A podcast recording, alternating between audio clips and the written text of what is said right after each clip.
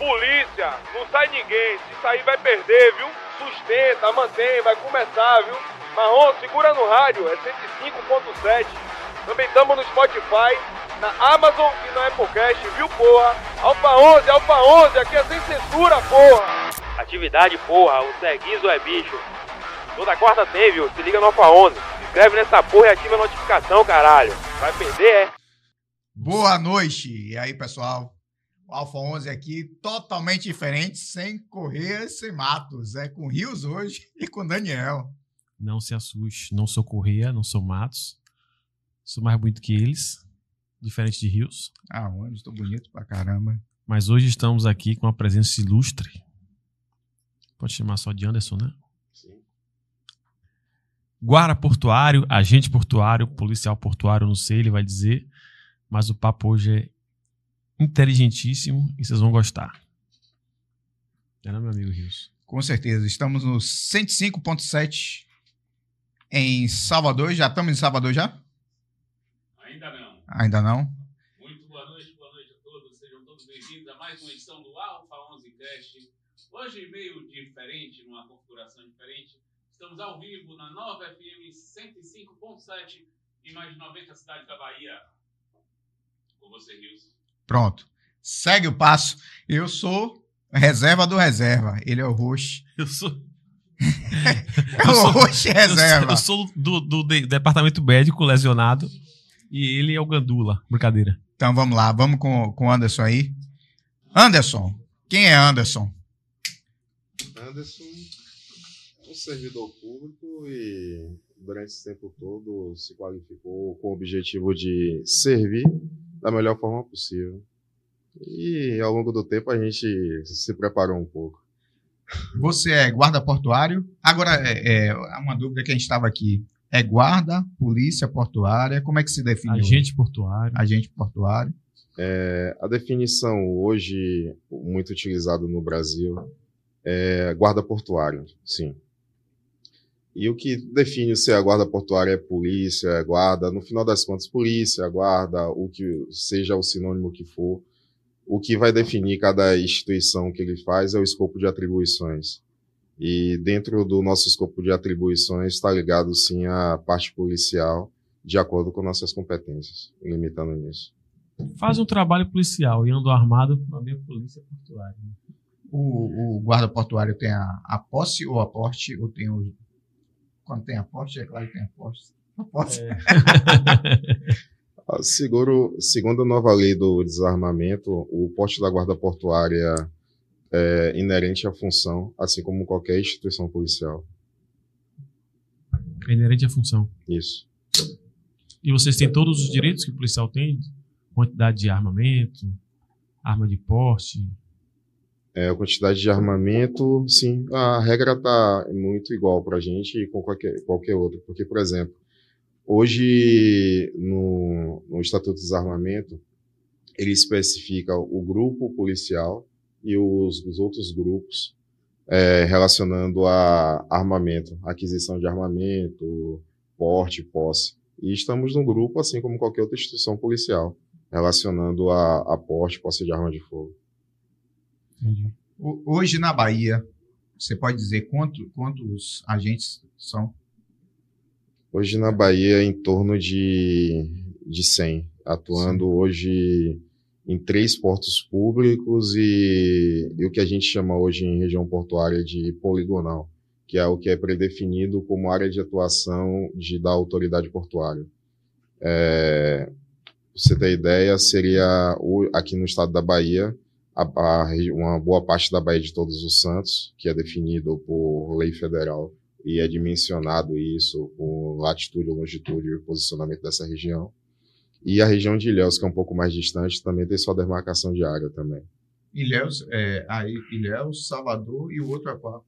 O Porto de Aratu, Candeias.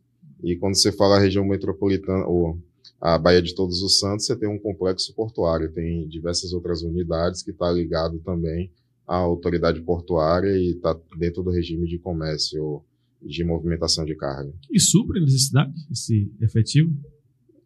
Acredito que hoje, é- acho que essa é a queixa de qualquer instituição, que o número nunca é o suficiente para atender. mas o, os nossos gestores hoje na, na Guarda na Bahia têm se esforçado bastante em melhoria, qualificação, estrutura, e temos avançado em relação aos últimos anos. Qual a função do, do guarda portuário? O que é que ele faz? Ele abre. Ele... Eu sempre tive essa dúvida, né? O que, qual a função dele? Se ele abre os, Os como é que chama? os containers. containers, se ele toma conta da área. O qual a função do guarda portuário? Hoje, quando você fala na guarda portuária, você tem que falar um pouquinho também de todos os entes que atuam num, num porto. E tem um comitê estadual, apesar de ser chamado de comitê estadual, está ligado aos órgãos estaduais que fazem parte e, e os órgãos federais que fazem parte desse comitê, o que chamam de SAESPORTS. Tem atuação da Receita Federal, tem atuação da própria Polícia Federal, da Guarda Portuária e dos órgãos policiais do Estado também. E nosso campo de atuação dentro dos portos está ligado à ostensividade, porque a parte judicial está ligado à, à Polícia Federal. Então, hoje, nossa atuação é conjunto com todos os entes, cada um na sua delimitação de atividade. Lá dentro fica a Polícia Federal também, não? Tem porque tem migração, e eles estão ligados à imigração, não só imigração, como diversas outras atividades que ele tem, que é noticiado é, bastante aí. Entendi. Tentando começar do começo, desculpa a redundância. é, existiu, antes desse, desse cargo, dessa sua função que você tem hoje, que é um fu- um curso público federal, como foi sua carreira, como foi sua, seu estilo de vida para chegar até lá? Você estudou para outros concursos? Você já foi funcionário em alguma outra área pública? Ou você sempre tra- trabalhou na área particular e depois ingressou no. É, minha jornada profissional é um pouquinho ampla. Eu tenho experiência em diversos campos de atuações. Eu, por exemplo, hoje eu tenho um PhD em modelagem computacional. E atuo também, já atuei em Pressão um parênteses aí, modelagem? modelagem computacional. O que seria isso? modelagem computacional entenda como você utilizar modelos matemáticos e estatísticos para desenvolver qualquer tipo de, de ideia. Você vai montar uma região, um podcast. Você precisa fazer uma modelagem de posicionamento de cada equipamento, o quanto esse equipamento precisa ter de ganho para atuar nessa sala, o, o quanto o equipamento ele precisa de transmissão de dados. Então, está ligado na estrutura mais computacional, que, de forma bem grosseira, você cria um ambiente é, computacional para não ter que criar um ambiente real para poder testar se aquilo funciona. E o campo que eu atuei na, na parte do doutorado foi na parte de é, modelagem atmosférica, na área de dinâmica de fluidos e poluição atmosférica. Hoje eu estou como gestor da área de meio ambiente do, dos Portos da Bahia. Então, é, em relação à minha vida profissional, desde professor, projetos relacionados a é, inteligência artificial, já em projetos em um determinado estado, que alguns projetos são sigilosos, por isso que eu não vou estar designando, em relacionado à inteligência policial na parte de características físicas e expressões que também são algoritmos. Então, a parte de modelagem é bastante ampla. Mas você chegou a fazer algum outro concurso antes desse ou foi o primeiro? Concurso público? Não, já fiz outros concursos, não foi o primeiro, não. E hoje, concurso público é uma estratégia muito boa.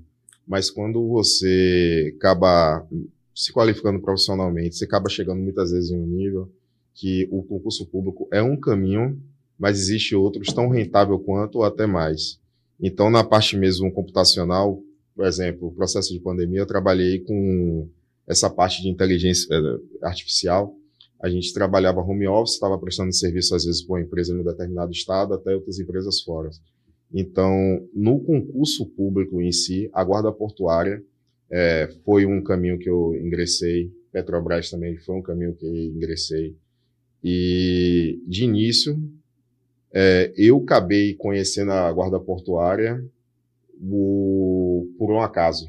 Eu achava, eu, eu, engraçado, que antes eu trabalhava no, no IBGE por concurso também, eu achava legal ver o porto, falar, pô, ainda vou trabalhar naquele lugar ali bonito, bem no mar.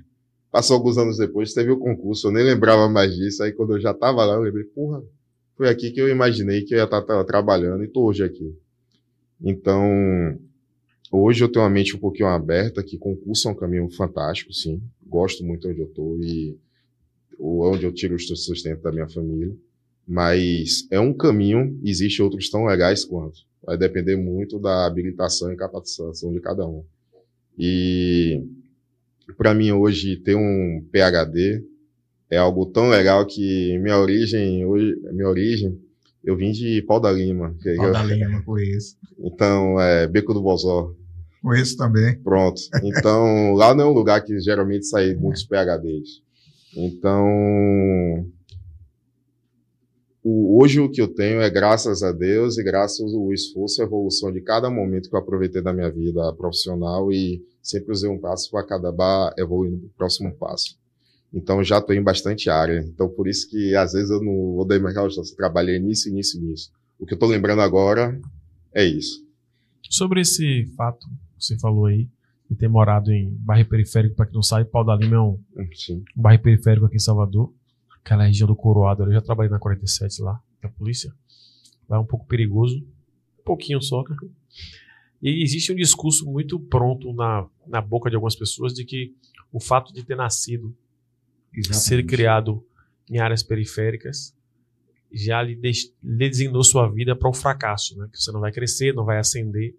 Acredito muito, não sei se você concorda comigo, peço que você responda, que a estrutura familiar ajuda muito. Sim.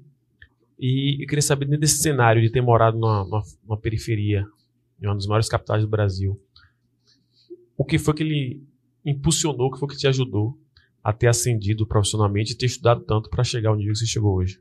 Ah, isso aí tá ligado muito, como você falou, o esforço da o, o esforço e dedicação da, da sua família e a vontade que você tem de poder agradar quem se esforçou para você estar tá ali. É, a referência de eu estar hoje onde eu estou e os avanços que eu tenho está ligado diretamente a tanto meu pai quanto minha mãe. Então, cada avanço que, que eu tive foi pensando o quanto eles se esforçaram por mim e o quanto eu deveria retribuir os benefícios que eles tinham me feito. Não tá, não estava ligado a, a eu que eu morava lá, eu imaginei, eu vou ser doutor, não. É aquele negócio você chegar no primeiro passo, medir, fazer ter passos curtos e com efetividade, ver que chegou naquele momento, você, poxa, já cheguei aqui, será que dá para andar mais um pouco?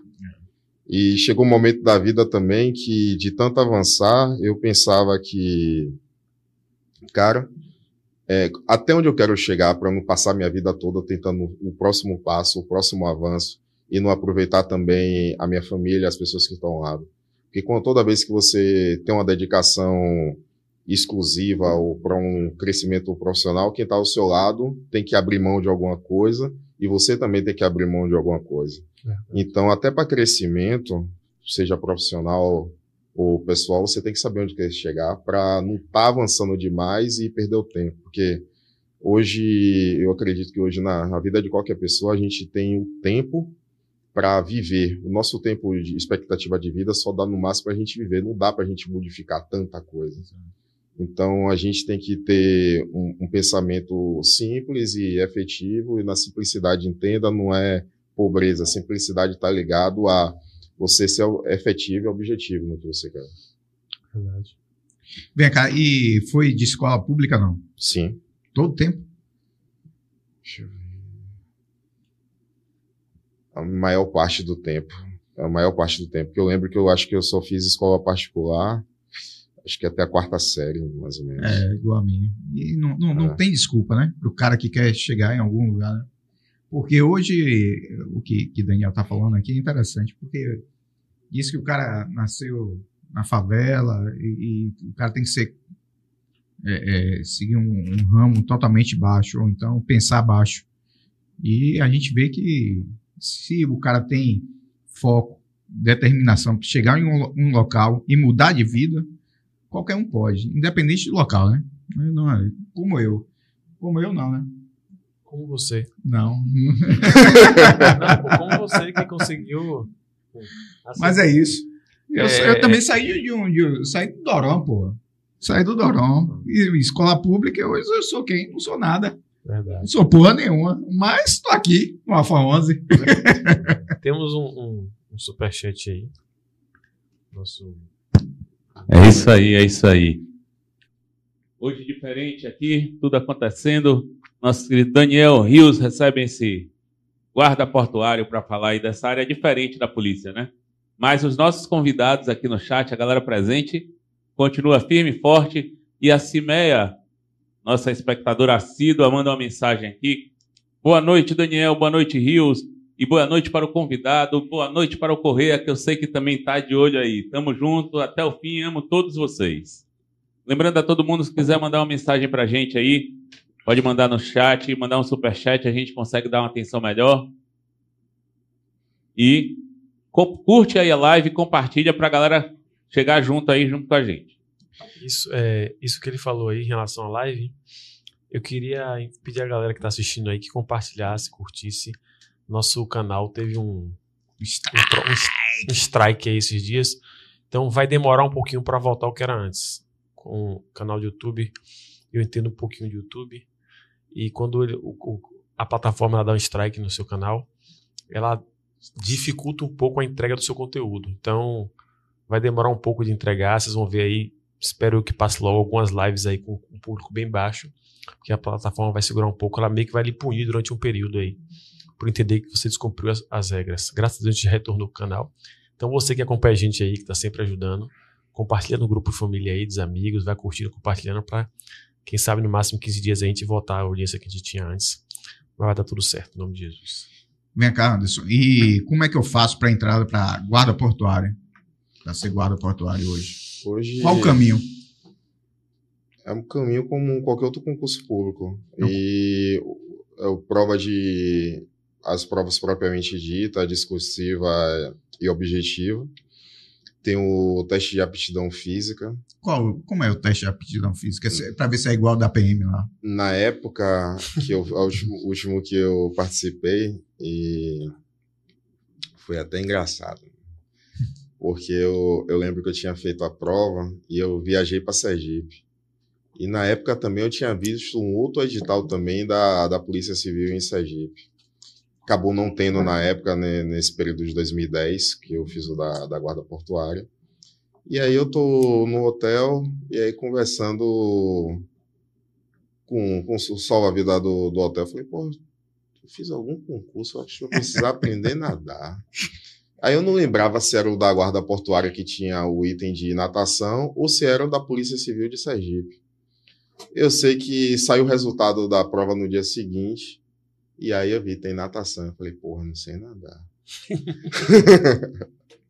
e aí eu, eu sei que eu acabei aprendendo a nadar em 20 dias para poder passar no TAF. Aí eu treinava a corrida que tinha de 2,400. Eu lembro que na época eu fiz 9 minutos e alguma coisa perto dos 10 minutos, os 2,400. Tinha barra aqui na época, eram 5 ou 7 barras. Teve o tiro também, aqui é um, uma corrida curta que você faz, precisa de, de impulsão. O, o apoio propriamente dito, que eu não lembro exatamente quanto era e a natação, que era 50 metros, e eu não sabia nadar. E eu tive que aprender nos 20 dias. E... Rapaz, é esforço, né, velho? Que a gente faz para conseguir mas é, chegar no local que a gente é, quer, né, velho? E eu, lembra, eu, eu lembrava que. Eu falei, ah, meu Deus do céu. Passei no concurso, vou perder no teste físico. Não vou, não. E aí foi o, no, no hotel. Eu, eu desci no dia seguinte falei, porra, cara, eu não sei nada, não. Como é? Eu, Foi na aí- piscina. É, aí o salva-vidas do Bela falou, mostra o que é que você sabe. aí eu me batendo todo, não consegui arrancar 10 metros nadando. Aí o cara falou, é, andou 10, né? Falta 40. Aí ele, ele E falava, tinha um olha, tempo para fazer esses 50 ou era livre? graças a Deus na época era livre. É, Se ah, tivesse. Era só tempo, eu chegar. tava- É só chegar. Mas era 50 metros. pra quem não sabia nadar, era É distância. muita coisa. E o que o cara falou comigo, que eu. E isso me ajudou muito, ele falou: olha, se você aguentou fazer 10 metros, você faz os 50. Que a distância tá. A limitação da distância tá na sua mente. Rapaz, é, é Deus, né, velho? Quando a gente para pra É. pensar assim, né, velho? Porque assim, você é um cara que não sabia nadar. Uhum. Aí, se tivesse um negativo do seu lado, falar, ah, meu irmão, você se fudeu. É, é. O cara Já ele colocar era. pra baixo, você. É verdade. E a mente, a mente do cara é exatamente isso aí, velho. Você quer chegar num local, você tem que ir. Mas pode continuar, meu irmão. Não vou lhe atrapalhar, não, que eu não sou correia. Não, mas esse, é, é, eu- pra mim, eu acho que essa galera que gosta de atrapalhar acaba funcionando no efeito contrário. É. Porque quanto mais você me disse que uma coisa que eu não vou conseguir, aí que me dá o tesão Eu de, também sou assim. de sorrir pra você, tá feito. Isso é bom demais, velho. Então, eu acho que foi o, o TAF na época, o grande desafio foi a natação e eu consegui cumprir. Rapaz, na época eu, t- tinha treinado tanto que eu parecia que eu tinha virado era modelo, porque era correndo o dia todo, fazendo todo o processo de TAF, nadando e, e foi bastante útil. E teve outra coisa também. Um dos caras que me ajudou na época do TAF, que era até um instrutor que estava dando um curso ele era um engenheiro mecânico do, do ITA, ele estava dando um curso específico de um treinamento que eu estava participando. Ele também participava de maratonas como amador. E ele falava que corrida estava ligada ao controle de respiração. E no TAF, eu fiz tudo como ele falou também, que era as primeiras voltas você ir num ritmo mais tranquilo, até seu corpo acostumar. E do jeito que ele falou, eu lembrava na minha cabeça, olha, quando das duas últimas voltas, pode dar um tiro, um você vai tiro, passar de todo mundo. E quem começou primeiro que você correndo naquela euforia, você vai ver com a língua no chão no caminho. E ninguém vai entender nada. Você vai preparar seu corpo e vai sair que não uma flecha. E do jeito que ele falou. Eu, na época, Rapaz, o cara é abençoado por Deus, velho. Vou lhe dizer. Cara, Eu não tenho que reclamar, não. Porra. eu não tenho que reclamar mesmo, não. E, e eu terminei o TAF, um cara que terminei primeiro nesse dia, o cara era muito magrinho. Se tivesse mais 10 metros, eu passava dele também. Eu terminei segundo nesse dia na corrida. E foi uma bateria extensa. Para melhorar, como sempre, o TAF ocorre que horas? 11 horas, É, meio-dia ou 3 meio-dia. da tarde. Se prepare, você que está fazendo aí concurso, está se preparando para concurso, tá? Fé? Meio-dia, viu? Só a pino, viu? Exatamente. E eu queria até falar sobre essa questão de TAF. Não, você vai deixar o cara falar. Pô. Não, vai deixar eu o senhor que- falar, eu porque vou- e eu- você não é correr. Não, eu, vou, eu, só vou, eu só vou falar essa questão de TAF porque é muito importante que tem muita gente que faz concurso que É. ouve a gente. E quem está assistindo agora, quem vai assistir depois, vai ver essa parte aí. Há necessidade de se preparar para a TAF e como o TAF elimina muita gente de concurso público. Eu sou um- uma dessas vítimas. Você, você foi eliminado? Eu fiz o concurso da PM em Pernambuco em 2010, 2009. Eram 3 mil vagas, lá em Pernambuco não tem distinção de sexo. Não é igual aqui, que é 10% e tal. Lá é, há muitos anos já é livre, né? Eu fiquei na posição 333 de 3 mil vagas. Foram 70 e poucos mil inscritos na época. Eu tava voando em relação a 333, Foi. 70 mil? 70 mil. Eu tava Tá bem. dando pra cacete, irmão, na época. Passei no Correio, concurso de nível médio, né? Entrei na faculdade na época, passei na PM Bahia, passei na PM Pernambuco. Só que a PM Bahia, na época, eu perdi na segunda etapa, que era a redação. E na PM Pernambuco, teve uma fraude no concurso. E aí, uma suspeita de fraude. Aí cancelaram o TAF. Não, não vai ter TAF, cancelaram a prova, não vai ter e tal. Eu falei, tá, deixa pra lá. Vou fazer minha faculdade, abrir outra, eu faço. Tinha, eu tinha certeza que eu passaria no próximo, porque eu estudei pra caramba. Daqui a pouco, do nada, 30 dias, uns 20 dias depois, lançaram lá a lista dos aprovados. O TAF é daqui a tipo 45 dias. Eu não tinha condições nenhuma de fazer. e eu tinha machucado meu ombro, porque eu jogava muito camp- campeonato de futebol e tal. Jogava não, né? Ficava em campo, porque eu não sei jogar. E lesionei meu ombro. Eu falei, meu pai, pai, eu não vou fazer a prova, não, que eu não sei que eu não consigo fazer o TAF. Ele vá, rapaz, vá. Eu falei, eu não consigo, não tenho condições de fazer. Ele vá para Recife, eu pago os seus, seus locamentos. Eu morava em Juazeiro na época. Juazeiro Petrolina. E aí fui para Recife. Chegou lá, eu segurei na. Irmão, ó, ó como a questão emocional influencia a, a- o que aconteceu com Influencia ele. muito. Muito. Muito Eu bem. era o oitavo a fazer. Os caras lá no Pernambuco botavam a gente no ginásio, todo mundo sentado na cadeira. E aí colocou uma fileira e falou: ó, vai vir de um em um e todo mundo assistindo, pô. Umas 600 pessoas assistindo mais ou menos. Aquela pressão. Ah, gritaria. Eu era o oitavo. Os sete primeiros antes de mim, só o segundo passou. O primeiro perdeu, os outros todos estavam fora de forma assim absurda. E o, o sétimo, o cara era malhado, velho. O cara era. Eu falei, esse maluco aí vai fazer com a mão. O cara chegou da barra, o cara fez o primeiro, desceu, não subiu mais. Eu falei, meu Deus do céu, já fui já, já pra me entregar. Subi na barra, o cara pode fazer, eu larguei a barra e saí, fui embora. Foi mesmo? Meu emocional se destruiu todo na hora. Porque eu tinha certeza que eu não tinha condições de fazer, por causa do ombro.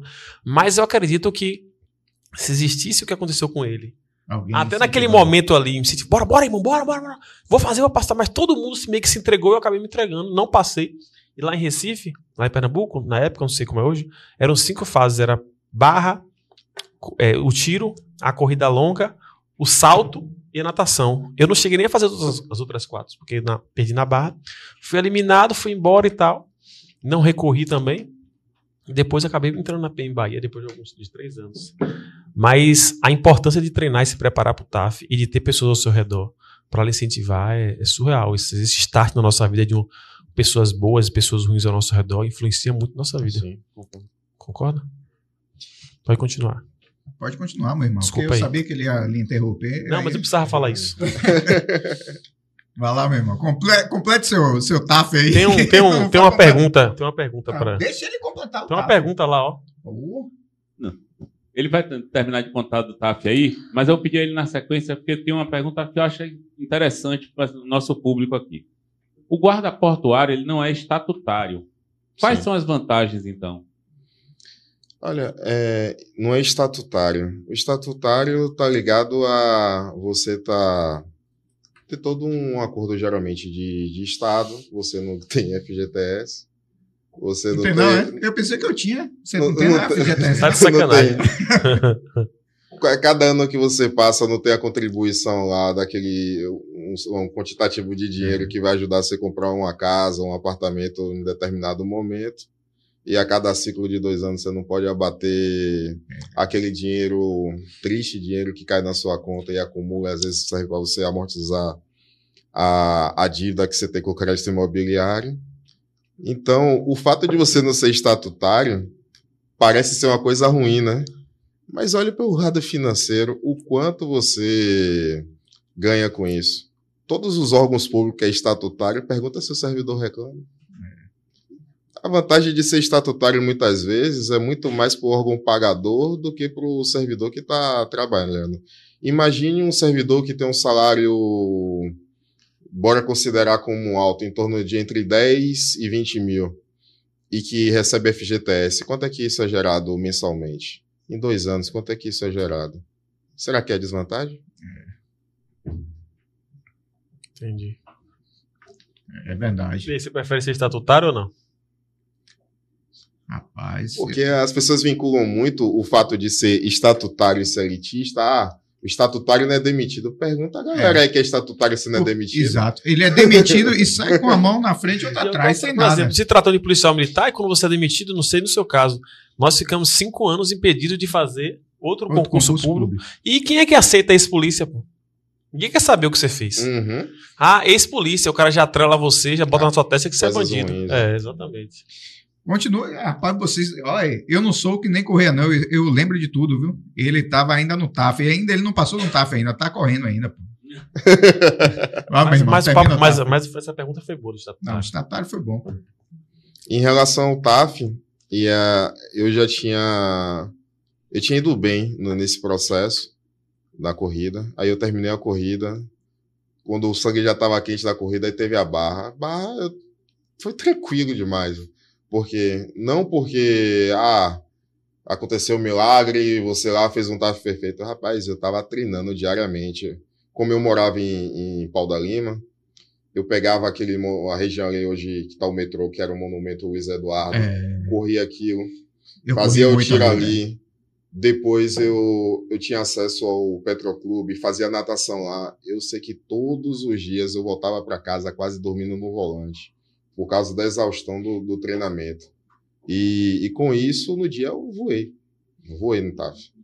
A, a coletânea dos treinamentos das pessoas que. a- os conselhos das pessoas que eu conheci nesse período e a estrutura que o Pidão eu nunca tive vergonha de pedir. Eu falei assim, porra, eu tô precisando aprender a nadar. E nesse horário, tinha um curso de natação lá, que geralmente tem no Petroclube no período da noite.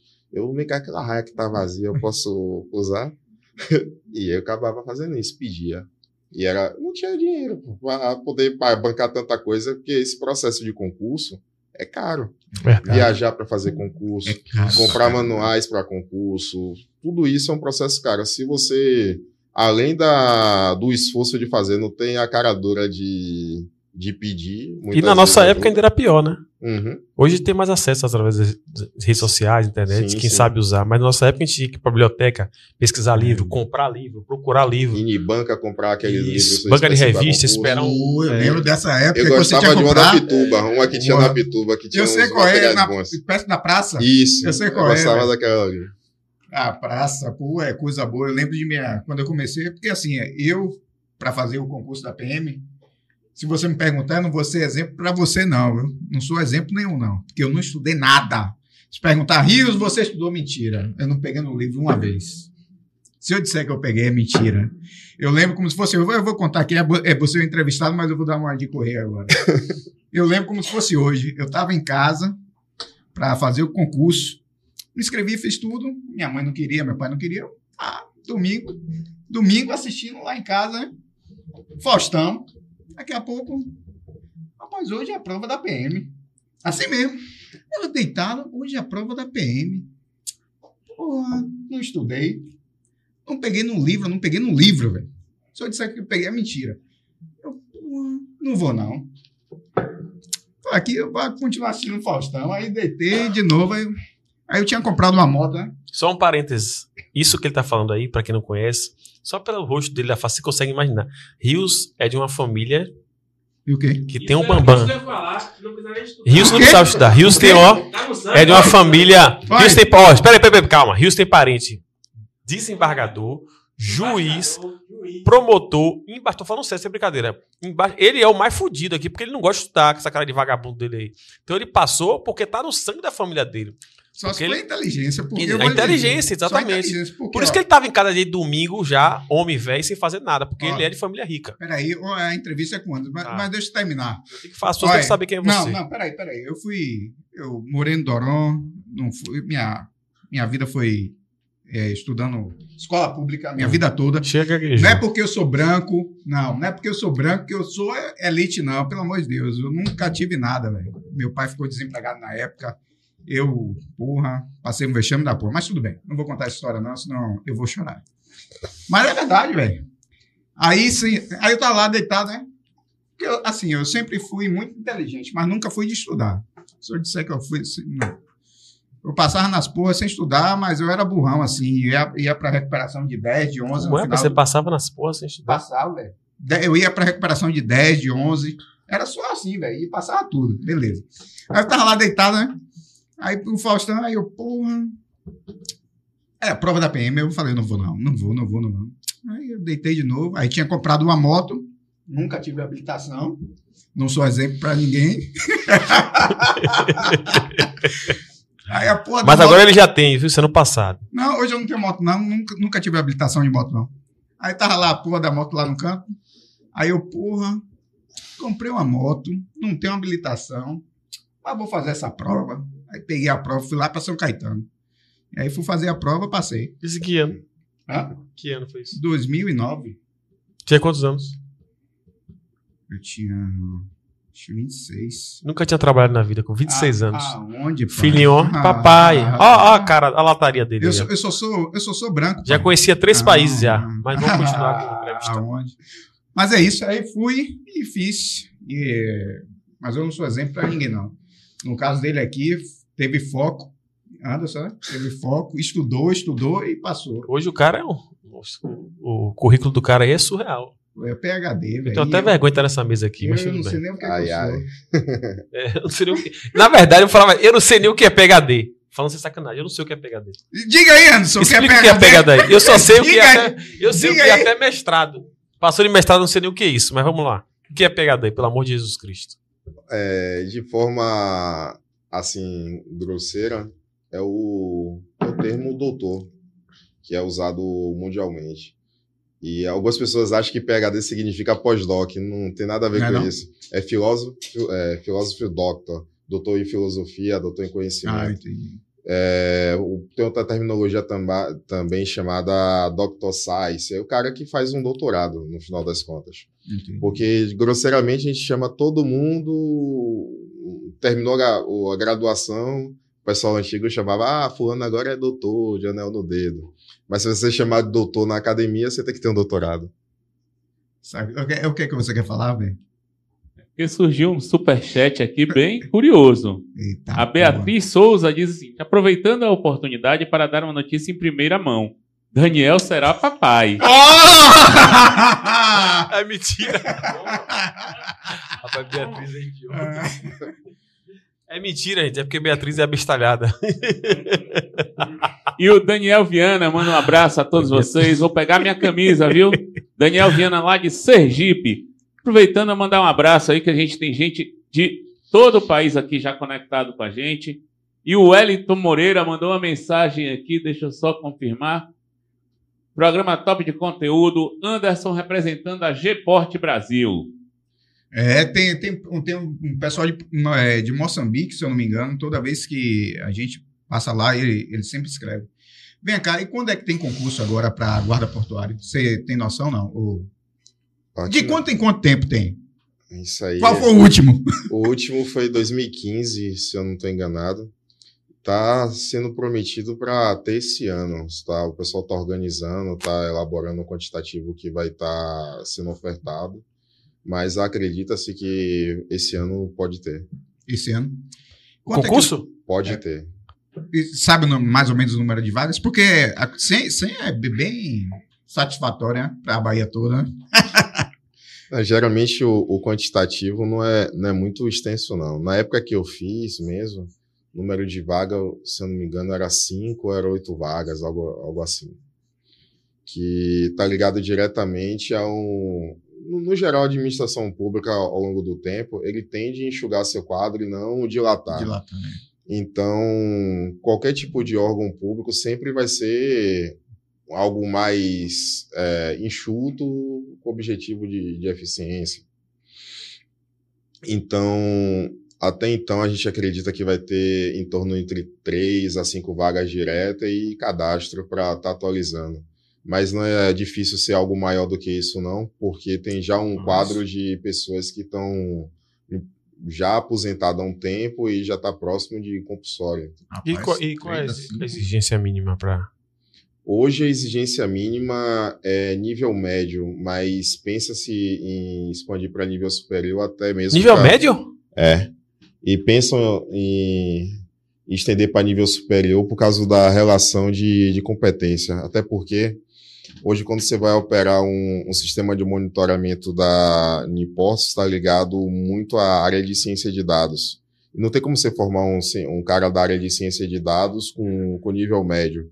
Porque você vai ter um cara que tem especialidade em mineração de dados, você tem um cara que saiba tratar aqueles dados, tem um cara que vai saber lidar com, com software, por exemplo, de geolocalização de cada embarcação, tempo de saída e chegada dela. Tem um cara que vai ter que entender da parte de meio ambiente, vai ter que ter um cara que entenda da parte de atracação e desatracação de navio. Então, é um nível de expertise que acaba sendo alto. Então, é, hoje, o, o que é ofertado, para mim, até mesmo eu vou dar um exemplo, não pessoal, mas sim algo que foi tentado recente. Uma determinada instituição tentou colocar um curso técnico de cientista de dados. Não conseguiu formar a primeira turma. Por quê? A primeira turma não conseguiu passar para o próximo período. Caralho.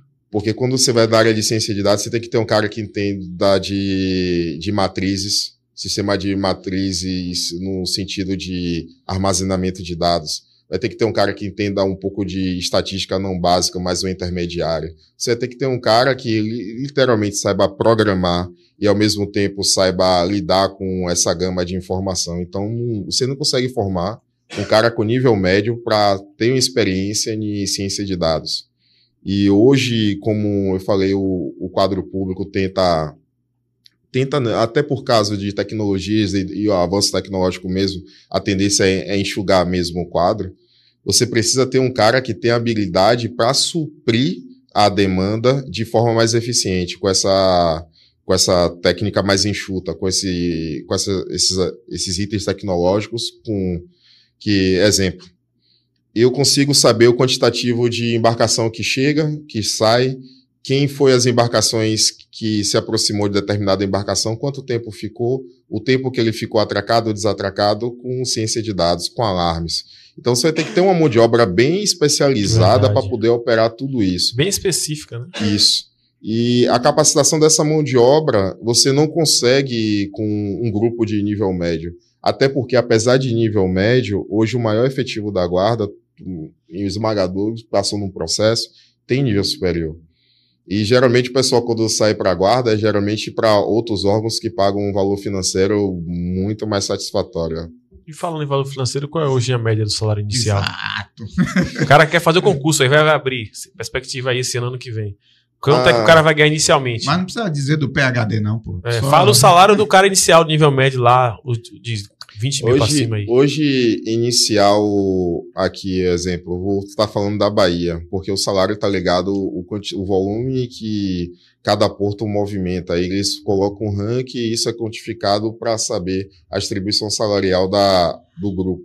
Apesar de ser um órgão federal, ele não paga um salário padrão hoje ainda.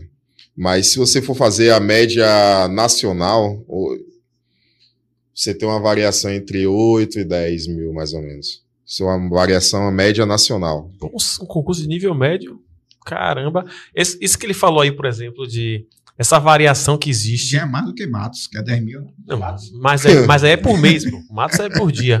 Ó, é, isso que ele falou aí de dessa variação de essa variação de, de, de estados Estado. para poder quantificar o salário, se isso acontecesse com a Polícia Militar, por exemplo, de você equiparar o salário do policial militar no Brasil todo, que lutam muito por isso, né? acho que é a PEC 300, para que todo policial militar tivesse o mesmo salário. Muitas pessoas falam, ah, mas não tem como pagar o mesmo salário de Brasília do Piauí. Imagine se o, se o, o parâmetro para definir o salário do policial fosse o nível e a quantidade de trabalho e a violência do seu estado. Irmão, a gente estava rico, velho! Aí, governantes, aí, ó, pensem nisso, salário igual para todos os policiais. E cada estado vai receber o salário pela quantidade de violência do seu estado. Aqui na Bahia a gente vai ganhar 35 mil sem tirar hora extra, velho. Sim, é, é Matos. Matos ganha 10 mil. Eu não sei, não, você não soube o que ele falou, não? Ah, é massa. Ah, é, não. Matos, Matos ganhava 10 mil há 3 anos atrás quando ele gravou o vídeo. Imagina agora, que ele é quase cabo. Não, mas essa questão salarial também está ligado também ao, efetivo de cada órgão. É muito mais fácil para um órgão que tem um quantitativo enxuto Menor. É. ter um salário um pouco melhor. Exemplo mesmo, tem órgãos que o- os órgãos de que a exemplo, um órgão, existe órgãos federais que têm uma, ma- uma média salarial muito mais alta do que isso, porque o seu efetivo e o seu quantitativo por região é, é baixo. Então, toda vez que você fala de um órgão que tem um volume de funcionários baixo, é fácil você dar, exemplo, 5, 10% de aumento. Mas quando você fala em 2% ou 1% de aumento para um efetivo, exemplo, do, o- do governo do, do estado aqui, a PM, 30 mil homens, você, você fala em folha de aumento de 5% de É. 30 mil, você tem um volume que a, a folha do estado não consegue suprir. Então, toda vez que você fala em um órgão que tem um volume menor, é muito mais fácil você ter uma, uma alavancagem salarial. É verdade. Sim, uma pergunta que fizeram aqui pra mim sobre essa questão do concurso. É, para quem tá interessado, qual é a, a idade limite? Não Pra quem tem quer. idade limite, né? Não tem? Tá ligado a você fazer, passar pela prova propriamente dita, o provão, e a parte de aptidão física, Só tem que tá apto tudo, também, entendi. é, tem que estar apto.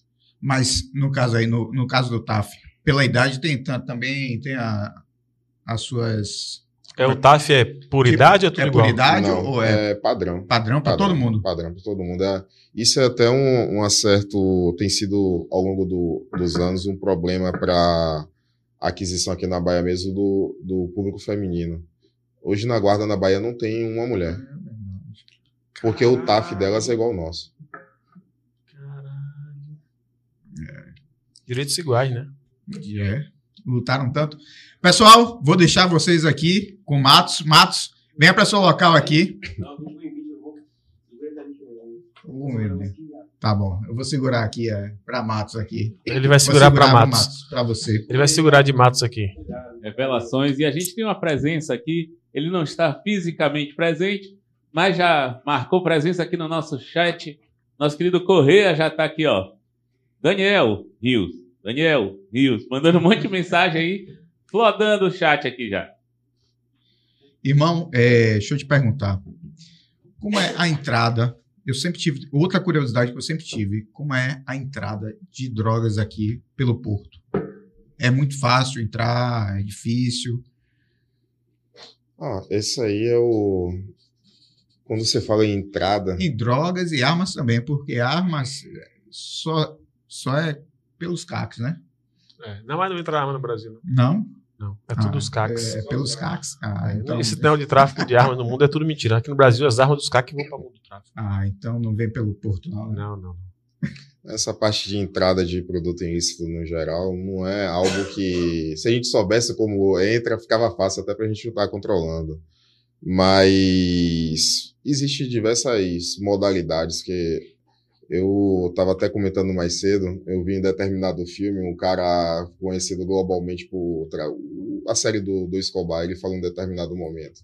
A movimentação do que ele faz, ele usa princípio matemático. Você usa uma técnica, quando ela é descoberta, você muda para a próxima, muda para a próxima. Então, acaba sendo uma busca incessante do Estado tentar saber qual é essa técnica e sempre a gente tentar estar coibindo. Então, ao longo do tempo, aí, se você pode ver na literatura mesmo policial de apreensão, existe tanto armazenando em containers, quanto o cara pegando em, em- na fora da área portuária, lançando no navio, chamam de rip-on, rip-off. Tanto Como é? é rip-on, rip-off, que eles chamam da parte de, de lançamento de, de, de droga para dentro do navio, seja armazenando por baixo do casco, que aí geralmente a equipe de mergulho tenta monitorar. Mas essa equipe de mergulho é de vocês ou é da, da Polícia Federal? Existe. Ou Marinha, hoje, aqui, hoje aqui na, na Bahia, no- nosso efetivo tem se capacitado, mas aqui a gente não tem atuado nessa modalidade. Outros estados, como São Paulo, existe equipe que dá apoio nesse sentido, sim. Mas geralmente, quem tem uma equipe com muita expertise para esse tipo de abordagem é o, a Polícia Federal. Que eles fazem esse tipo de abordagem que acaba sendo uma abordagem sensível. Até porque você corre o risco no momento que está indo lá verificar, tem um mergulhador que colocou, ele ainda está ali te esperando com, com o equipamento dele, entendeu? Então, não, não existe eu dizer assim, olha, desse jeito que faz. Se a gente soubesse, ficava É. fácil de coibir. Ficava os, ca- fácil. os- caras tentam de diversas formas e algumas vezes eles podem conseguir, outras vezes eles perdem, então não, tem uma modalidade que a gente tem, olha, o padrão é esse. Cê- vocês trabalham com cães, não, né? Hoje a gente não tem canil aqui, mas nos outros estados, como São Paulo, Rio, Paraná, tem. A gente está com o objetivo de colocar um canil aqui também. Geralmente, quando tem algum tipo de operação com cães, a gente pede apoio de outras forças. Quando eu falo a gente, tanto a Guarda Portuária quanto outros órgãos policiais que atuam aqui, não tem hoje canil disponível. É, um que ficou bem famoso aí foi o, um canil da, da Polícia Civil, uma vez que eles deram apoio numa apreensão de 1,5 toneladas que teve no Porto de Salvador. Então, não foi canil nosso, e sim das outras forças que apoiam, até mesmo por causa da integração do, do SUSP, né? Entendi. Agora, eh, nesse caso aí, é, é a inteligência, né? Porque a Polícia Civil já estava lá nesse, nesse, Não, é nessa situação. Não tava, não. É, geralmente é serviço de, de inteligência no, no geral, e que, como eu disse, não, não tem, uma, não tem uma, forma, uma forma de boa. Existe um momento, uma informação que receber em determinado momento e a constatação da, da apreensão propriamente dita. Entendi. Teve uma também em Ilhéus relacionada, acho que foi, foram duas toneladas que estava envolvida em carga, carga de cacau. Então depende muito. Não tenho, não vou dizer assim, olha, sempre é assim ou sempre é daquele jeito. É um sistema complexo. Vai acontecer, a gente, pode, a gente recebe informação ou não, e às vezes constata e é mediado. É informado pela mídia. E qual a, a, forma mais inusitada que você viu, já viu, de drogas é, em boneca, em, em, mesa? Ó, Uma forma inusitada que eu, que eu vi e, e até estranheza foi um bloco de granito, um- aqueles blocos de granito grandão que é tipo exportação no centro dele, que eu acho que não tem como um scanner pegar aquilo, até mesmo pela sensibilidade. E a mais bizarra que eu vi foi noticiada, não foi nem no Brasil, fora, em uma garrafa, diluída em uma garrafa de vinho. O cara estava no restaurante, pediu um vinho, bebeu e morreu de overdose. E, e desconfiava que o lote foi de movimentação internacional.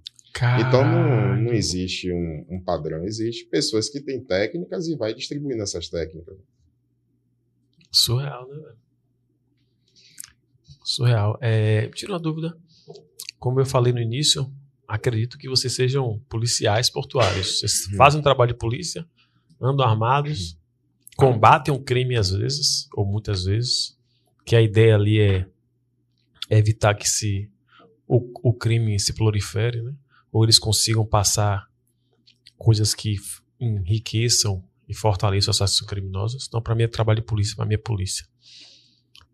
Se tratando de um trabalho policial, vocês têm poder de polícia, existe ocorrências dentro da área portuária que vocês precisam intervir sacando a arma, tendo que apontar arma para alguém, ou usando às vezes da força necessária para poder. A maioria do- dos eventos é, são, são bem limpos, porque é uma área que tem um grande monitoramento de câmeras, tem scanner, então dá tempo de, na maioria das vezes, você ag- agrupar um efetivo e, e fazer uma, uma prisão, no geral. Como esses eventos mesmo que eu informei, alguns deles teve, teve prisão, sim. Teve prisão? sim. Ah, interessante. Coisa boa é trabalho de polícia mesmo. Né? Não tem o que fazer. No final é estar armado, tem que combater o crime, apontar a arma, botar a mão na cabeça, algemar e, e foda-se. Cê- é, ele, ele contou aqui para mim, acho que você está ouvindo também, a situação da que teve da polícia, da, da- acho que foi com a Polícia Federal, que os caras saíram de barco. Ah, essa, essa aí não teve muito a ver com, com a gente lá no Porto, Teve não. Foi um evento que aconteceu na, aqui na, na Baía de Todos os Santos e que foi bem noticiado, que foi um combate em helicóptero para uma embarcação. Ela foi parar na Ribeira, é, como foi noticiado aí na mídia. E, e, no caso aí, é, a, guarda não entrou em nada. Não, nesse aí. caso não, não. Qu- Quando é que vocês pedem apoio? Assim, pode dizer assim, eu, é, vocês percebem algo estranho. E, é, é, tipo, alguém veio num navio. Vocês, vocês que pedem apoio à Polícia Federal ou, ou- ou vocês mesmos vão intervir no- na situação? Depende, quando a missão é deles, eles às vezes é, pedem apoio a gente, até mesmo porque tanto o efetivo de um contra o outro não é, não é grande. Um, a, gente acaba se ajudando. Existem momentos que a gente também pede apoio a eles também pela grande expertise e capacitação fina que eles têm. E acaba sendo um, um, um movimento mais de ajuda mútua, sem, sem vaidade, e a demanda que eu acho que também um grupo, grupos pequenos e necessidade, objetivo sendo o mesmo, acaba, acabam se ajudando bastante. Outra, é, teve uma situação também que você me contou aqui, que eu acho interessante. Daniel foi no banheiro aqui, mas já, já volta. Não fiquem estranhando, não. É, a do, do cara que veio no navio, né? No- Sim, é no sim. Leme? É Leme, não, é na. Nessa paradinha do fundo da- do navio, eu esqueci. Eu esqueci o nome também, é, naquela parte que faz a movimentação do, do navio. Conte aí pro pessoal, tem- que essa é interessante. Não, isso tem, tem bastante tempo. O cara conseguiu vir. Porque assim, a gente consegue saber pela identificação da embarcação IMO dela de que percurso ela veio, de que país, qual o país de origem dela e o país de destino, que é a técnica mesmo de, de movimentação dela. E nesse momento foi uma coisa bem estranha que eu acabei achando, ao mesmo tempo assustador, né? O cara conseguir vir do- de um país africano pelo mar e não é coisa que você pega um avião demora um, dois Rapaz, dias, é alguns dias. E o cara chegar vivo. E a única ação que você tem naquele momento é acolher o cara, chamar a unidade de saúde para levar aquele cara. E depois o processo migratório acabar devolvendo. Porque a primeira coisa como humano você imagina, rapaz, que porra foi que esse cara conseguiu chegar aqui? E a situação física dele, como é que tava, velho? Você, você tava nessa situação, não? Tava. Tava, tava bem debilitado. né? Tava bem debilitado. Rapaz, eu fico imaginando o, o que faz uma pessoa sair de um país ou de, um- de um, de um continente né, para vir para cá. O desespero da pessoa, né? Sim. Geralmente essas crises internas que tem entre países, essas confusões aí que faz o cara pensar, olha, eu prefiro enfrentar isso aqui do que continuar aqui. É, eu- se eu não me engano, acho que eu assisti. eu tinha um filme que o cara. Não, não, não, não, não foi um filme, não. Foi um, foi um relato, mas não, não executou. Que o menino veio na hélice do avião. Ele estava dentro na hélice, mas não, não, não deu partida. Né? O pessoal descobriu antes e tirou. Para você ver a, a, a- Como é que eu posso dizer? O, a- o desespero da pessoa, né? De sair do país para vir só para sair daquele local para vir para outro. Né? Eu acho interessante. Aí, eu, tenho outras perguntas aqui, deixa eu ver. Tem superchat? Temos um superchat aqui. O nosso digníssimo Correia mudou de posição e agora ele acabou de mandar um superchat pro Alfa 11. Ele não, não pôde estar aqui hoje, até o pessoal está perguntando. O nosso Correia teve um compromisso hoje aí e não pôde estar presente, mas ele está ligadíssimo aí online com a gente. E ele fala o seguinte aqui: o maior problema dos portos é o contrabando, segundo alguns dados estatísticos. Eu queria saber, na visão do Anderson, por que os contrabandistas optam pelo caminho dos portos para passar os produtos. É interessante. Ah, Porque é. os postos. Imagine que você vai ter um comércio, seja o que for. Você precisa mandar o que você produz para um lugar e receber o produto o qual você tem interesse desse lugar que ele vem para a origem, até mesmo para você fomentar a distribuição comercial do que você tem. E quando você vai para modal logístico, quando você pensa em movimentar muito, muita carga, rodoviário, quantas toneladas o rodoviário consegue movimentar? O aeroviário, quantas toneladas ele consegue movimentar? Geralmente, quando você vai para modal logístico, você pensa em avião quando é carga fi- é fina, como um transplante de órgãos ou algo, quando a parte médica, algo que é bem sensível e precisa chegar rápido. Você não está muito preocupado com o volume, sim com a expertise do produto em si. Quando você pensa em logística, o modal que tem o maior volume e a maior constância no em em data de chegada é o modal naval. É as embarcações. Eles conseguem armazenar uma grande capacidade de carga e levar para o seu país de, de destino, ou, quando você fala em país de destino, é, geralmente chamam de longo curso. Quando você fala movimentação dentro do próprio país, é cabotagem. E pensando nisso, é, é até um, um entendimento hoje de, de governo a nível federal, você não ter apenas o, a movimentação de cabotagem e longo curso. Se pensa em BR dos Rios, que está ligado geralmente a você. Como é? BR? BR dos Rios é, é até um projeto que tem se falado muito a nível governo federal. Porque quando você fala em modal rodoviário, hoje é um, um modal que tem muito acidente, tem congestionamento, que impede a Mesmo? chegada. E aí você, ho- hoje o pensamento é você conseguir manejar uma carga, um período exato, porque a exatidão também está ligada a lucro, a parte comercial, e a efetividade desse produto que você chega. Imagine hoje que você pediu algo no Mercado Livre da vida e vai chegar pelo modal rodoviário. Quanto tempo ele vai demorar? É, Mercado Livre é rapidinho, né? Porque ele vem pelo, geralmente pelo aéreo, ou Exato. tem uma- um, um tipo de. Agora imagine que você vai precisar de um volume com maior intensidade. O que é que você consegue fazer para chegar mais rápido? Aí você vai. Quer ver um exemplo de um movimento que teve recente? O processo do, de governo de fomentação de pás eólicas na, em determinadas regiões. Precisava é, criar um novo modal energético e abastecer uma determinada região.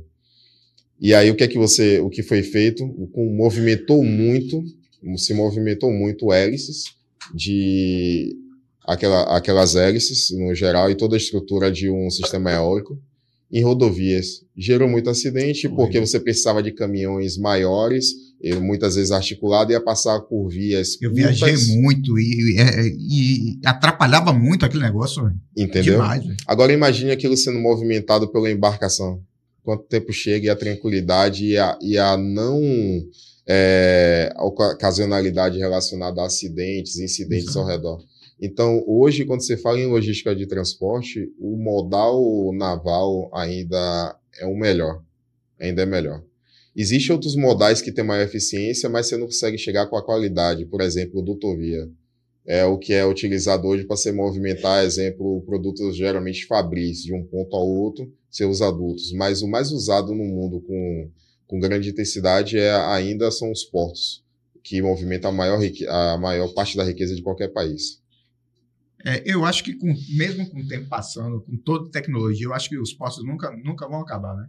Porque a quantidade, se você parar para olhar, a quantidade que um navio carrega, né? Uhum. Mesmo sendo é, mais lento, ou, ou, como você falou, demora um pouco mais, mas a quantidade de, de- que ele pode carregar, né? Que um Justifica. avião não tem condição de, de levar aquilo tudo, né? Então, ainda que a tecnologia chegue, o porto nunca vai acabar. É o que eu penso, né? Não, isso era até uma, uma grande discussão no, que, que, movimenta todas as regras de portuária no geral, no, no mundo. É o, o Banco Mundial, ele tem alguns regramentos que está ligado a, a como deve ser os portos em cada país, as sugestões que é dada para cada autoridade portuária em cada país. E o grande medo que eles têm em alguns momentos de privatizações é justamente isso. Porque é, quando você pensa no sentido de, de portos, você vende um porto para alguém. Esse alguém pode fazer movimentação portuária, como pode abrir um restaurante em frente de mar, que eu acho até interessante. Você, vê- É, você resolver vender comida do que movimentar carga, né? É, Tem gente que precisa aprender a fazer conta. É, ou você pode abrir um resort, e aí eu te pergunto, quando você fala em um porto, você está falando em soberania econômica. Quando você fala em soberania econômica, você está falando se aquele país é próspero ou não. Está ligado diretamente também ao quantitativo que ele movimenta dentro de um porto. E quando se pensa em região portuária para fazer ah, restaurantes, bares e turismo, é complicado imaginar. Então, é uma área bem sensível que deve ser repensada em alguns momentos, porque para um país é mais lucrativo o porto levar e trazer carga, aumentar sua capacidade de recepção de carga, porque aquilo ali gera muito emprego ao redor. E se você movimenta muito carga, fala, isso quer dizer que aquela região que está recebendo cargas, no, a depender de vários tipos, ele tem uma grande movimentação no cenário econômico. Aquilo está produzindo muito, está gerando empregabilidade, rentabilidade, prosperidade para aquele local. O, o Brasil é um dos grandes exportadores de soja, é, trigo, milho, arroz, café. Isso e muito por consequência da eficiência dos postos brasileiros, né? do trabalho que é feito. E não tem como falar sobre isso sem falar sobre a segurança que Sim. tem que ter nesses portos. Como é o nível do Brasil comparado aos outros países em relação à tecnologia de segurança? Como é que funciona a tecnologia informativa e etc. Segurança brasileira comparada aos, aos grandes países que também precisam usar muito seus postos para importar e exportar. Hoje, comparar com outros países, existe muita coisa que a gente ainda precisa melhorar como, em qualquer área. Mas hoje, quando se fala em tecnologia, geralmente é as tecnologias que se comunicam, por exemplo, a parte de recepção de entrada e saída são similares. A parte de tecnologia de geolocalização de embarcações são similares. E o que precisa ser melhorado ainda na, em relação a isso tem, tem sido até discutido a, a nível nacional, que é um, um sistema que a gente chama de VTMS. Eu não estou lembrado agora a, a tradução da sigla, mas ele está ligado geralmente a parte de meio ambiente, a parte de proteção, a parte policial da, das, das cargas, a parte de, de risco também dessa carga, o, aonde ela está posicionado, o quanto ele está operando, o custo de cada embarcação, porque cada embarcação atracada em região portuária, ela paga para estar tá ali, que ela é considerada uma área segura. Então, a parte de software, como a gente é mais um, um vértice dentro dessa, eu usei o termo vértice, aí está ligado à, à parte de, de teoria dos gráficos, teoria de redes sociais no geral, que está ligado quem tem maior influência dentro de uma rede, ela se destaca como hub, hub o, polo dessa rede. É, quando você pensa em uma rede social, quem tem mais seguidores e interligações, ele é o maior destaque, ele é o hub, porque ele consegue comunicar mais, transferir mais informações. Então, no, no sentido tecnológico, gente, temos avançado muito, temos uma grande expertise sim, e por mais que fosse hoje iguais a outros países, tecnologia nunca é estática, sempre tem novos avanços. Eu não, eu não vejo a área portuária em si como um, uma área carente em tecnologia, até porque passa muito recurso e é interesse sim do, de quem está movimentando aquilo, porque quanto menor o risco de segurança pública, maior você tem fluidez comercial. Entendi. Então é uma área de, de grande atenção. Mas é claro que deve ter pontos de melhoria, como não, não sou especialista em determinados pontos, eu não me sinto tão confortável. Ah. Entendi. Isso. Sistema de gestão de tráfego de embarcações. Isso. É, como você falou aí, existe um discurso, às vezes, aqui no mundo normal, no mundo terrestre, que muitas vezes a, a classe política, os governantes, não têm muito interesse na investimento tecnológico no que tange a segurança pública, aqui embaixo na terra mesmo, né? É, no dia a dia, porque parece que não traz retorno. Às vezes o segurança pública não traz retorno. Tipo, vamos dizer assim, retorno político, retorno de voto, o retorno financeiro. Eu não concordo com isso, mas parece que alguns governantes pensam assim. A gente vê a segurança pública em alguns lugares ser algo meio alarmante. Já não é o caso dos portos.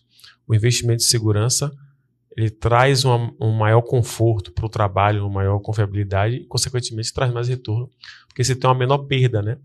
Uma menor, vamos dizer assim, um menor prejuízo de trabalho, um menor custo de trabalho. Você concorda comigo?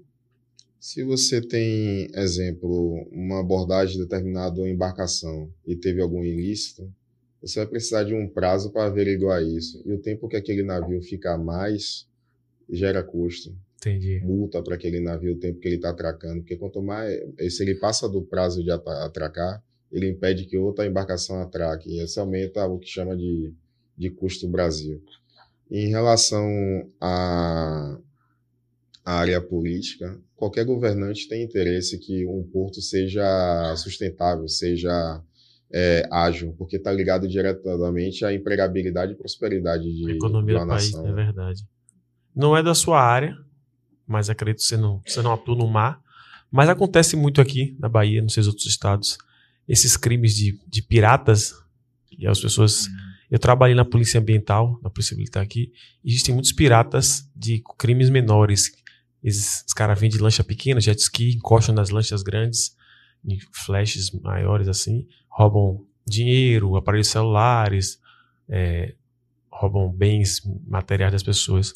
Mas nessa área de porto, acontece isso aqui na Bahia, de terem piratas para no Bahia, no Brasil, não sei se você sabe, tem informação, mas isso acontece ou é uma coisa mais de filme ou mais de fora daqui? Porque na, na área é, marítima, o termo pirata geralmente é utilizado em regiões geralmente fora da, da costa, não dentro de, de área portuária. Uhum. Mas em relação à atuação no mar, a gente também tem competência de atuar sim. E como eu falo em, em melhorias, é, hoje temos uma embarcação que está até no processo de de alguma, algumas. É, como eu faço adequação para a gente estar tá operando novamente, e em outros estados ele é muito mais funcional. E o grande interesse da, da atual gestão tem sido bastante investimento e em melhorias, até mesmo no, no cenário é, de áreas molhadas é, na região portuária. A lancha da gente hoje, eu acho que tem em torno de, de 11 metros. Estamos no processo de aquisição de outras também, pensando justamente na melhor forma de melhoria desse cenário, porque tem, existe um esforço de gestão para isso e eu tenho participado também bastante nisso. E os colegas têm se empenhado bastante até nessa visibilidade, porque quando você fala hoje de Porto, é, é visto como estranheza pela maioria da população, porque Porto, por incrível que pareça, o grande impacto que tem social é algo muito apartado da realidade comum até mesmo na, na visão. A guarda portuária é polícia, é guarda, é, é agente. É. Aí você tem diversos atores no porto que não é, não é senso comum. E, e hoje tem sido bastante noticiado, até mesmo pela visão hoje é, nacional de entender que o porto é uma porta de entrada de tanto coisas boas quanto ruins Teve o, o GLO, que foi operado em São Paulo, Santos, e com nossa atuação. Lá tem um grupo especializado mais, é, é um pouco mais avançado nesse sentido, porque já existia um trato ao longo do tempo e hoje a gente tem aprendido com eles, que é, a gente chama de GAEX, que é um grupo de é, operações especiais da, da Guarda Portuária, geralmente para eventos extraordinários. Eles chamam, não estou lembrado exatamente a sigla, eu não sou muito bom de lembrar a sigla, não, porque durante esse processo de estudo tinha sigla para tudo, velho. E as é. siglas às vezes se parecem. Então, exemplo, a sigla AB pode ser um bocado de coisa. Então, eu não, eu, eu acabei não, não, querendo decorar a sigla não para a cabeça não endoidar. Isso, isso. É isso mesmo, esse grupamento de ação extraordinária.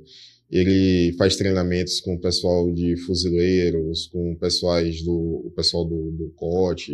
Então o pessoal é bem é bem atuante nesse sentido e tem dado vários resultados. Lá em Santos mesmo, a, a lancha da guarda é uma lancha grande, pô, uma lancha de 1,8 milhão. E uhum. é uma lancha uma grande danada. O e efetivo também é maior, né? É maior também. É o maior porto do Brasil? Hoje é, é Santos, é, que eu, é, falando porque eu estou na dúvida aqui que tanto Suape quanto Santos é, são complexos portuários. Suape é Pernambuco, né? É, então ele tem um porto de, de grande expressão. E aí eu, o Santos está entre os maiores, sim. Se não é o maior, ele está entre os dois, os três maiores. Coisa boa. Deixa eu ver, tem, tem uma pergunta. Tem superchat aí, né? Tem superchat tem uma tem. pergunta aqui também.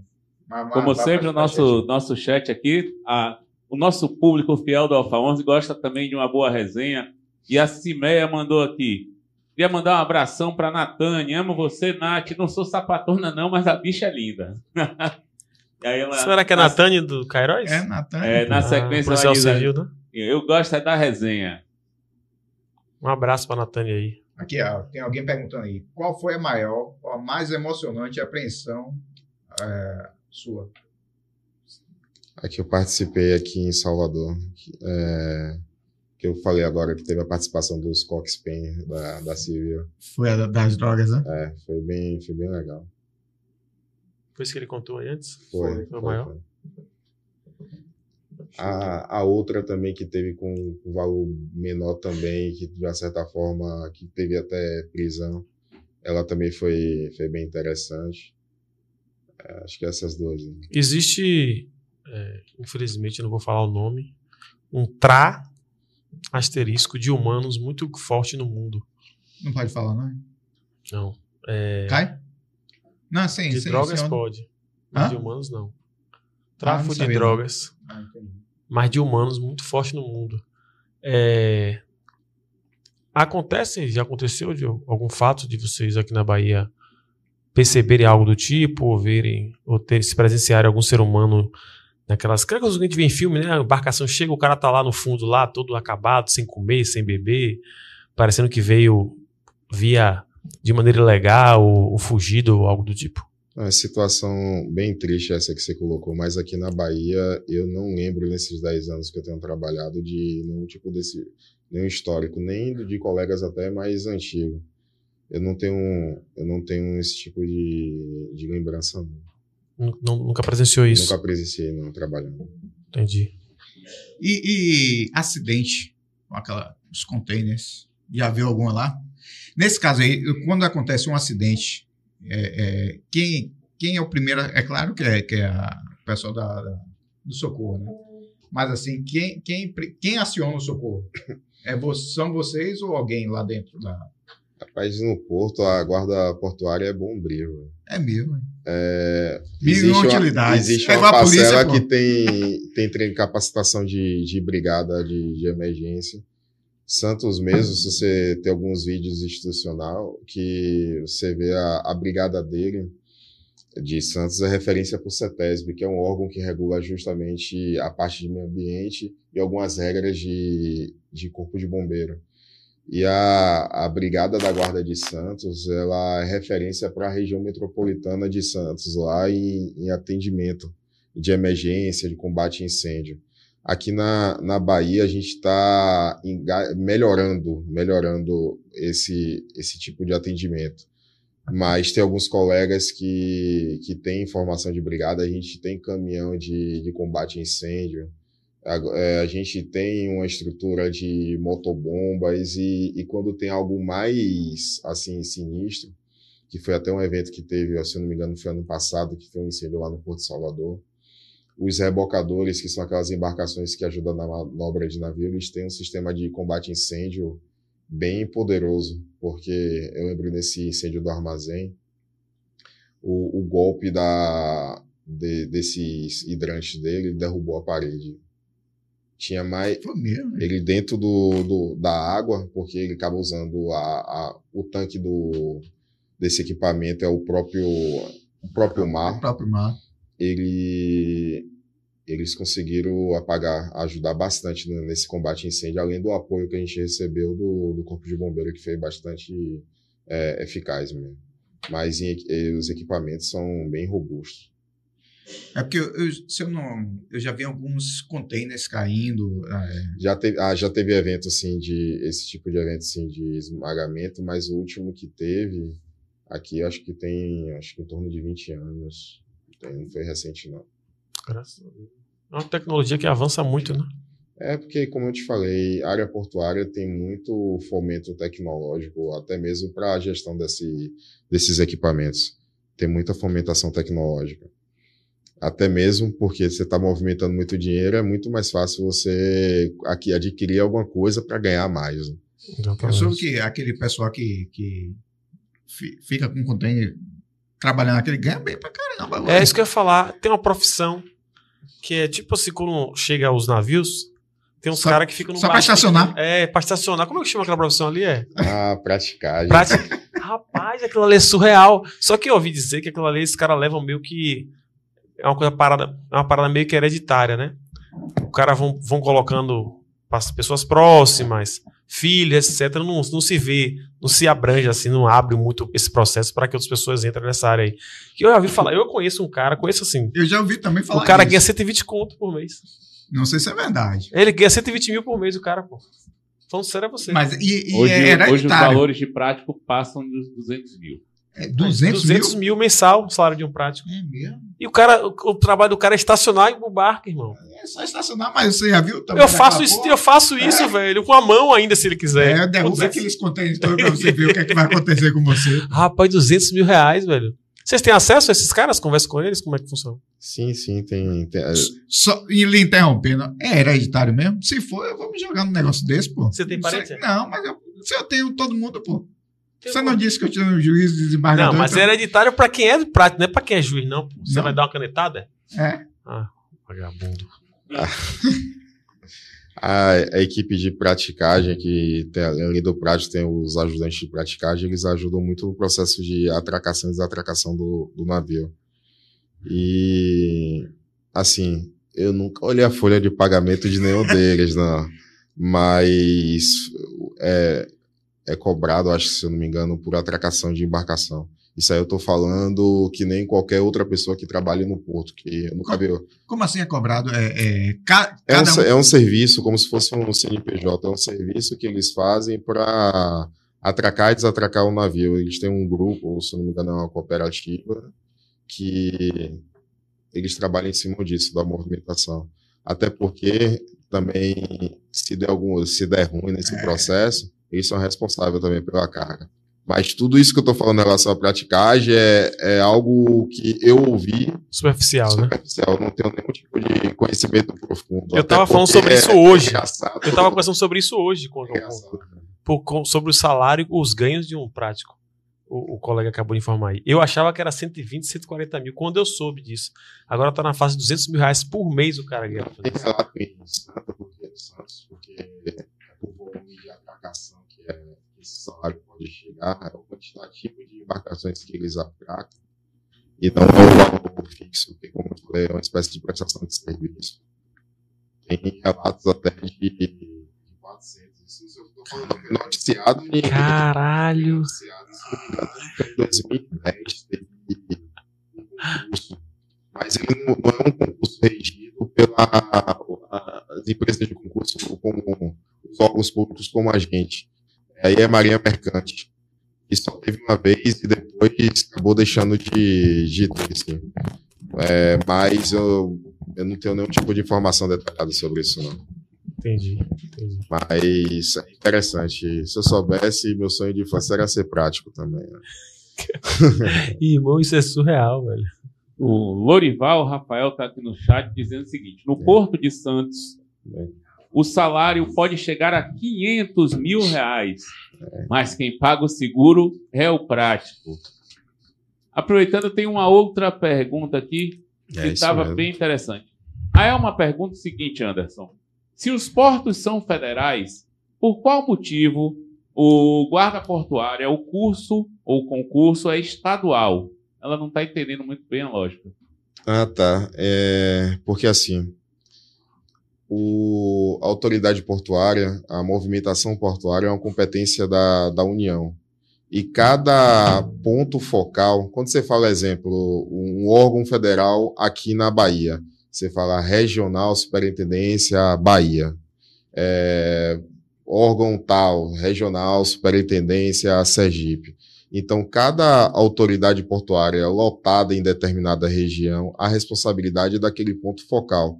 Como a, autoridade portuária ela produz recurso próprio, ela, ela gera renda, é, ela tem, tem uma arrecadação própria dela, ela tem uma gestão também desses recursos.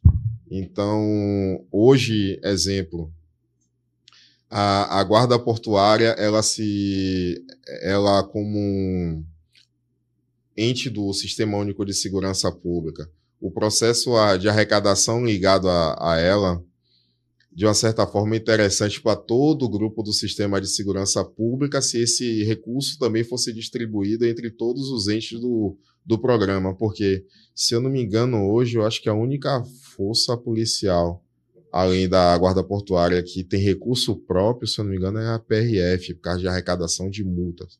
Posso estar enganado, não estou com nenhum amparo científico nisso. Simplesmente eu acho que, eu acredito que seja isso. Recurso próprio, gestão de arrecadação. Qualquer outro tipo de órgão depende de é, um orçamento que é designado e contribuição do, dos entes que, que têm interesse que aquele órgão continue atuando. Entendi. É, Boa noite, galera. Cheguei um pouco atrasado, né?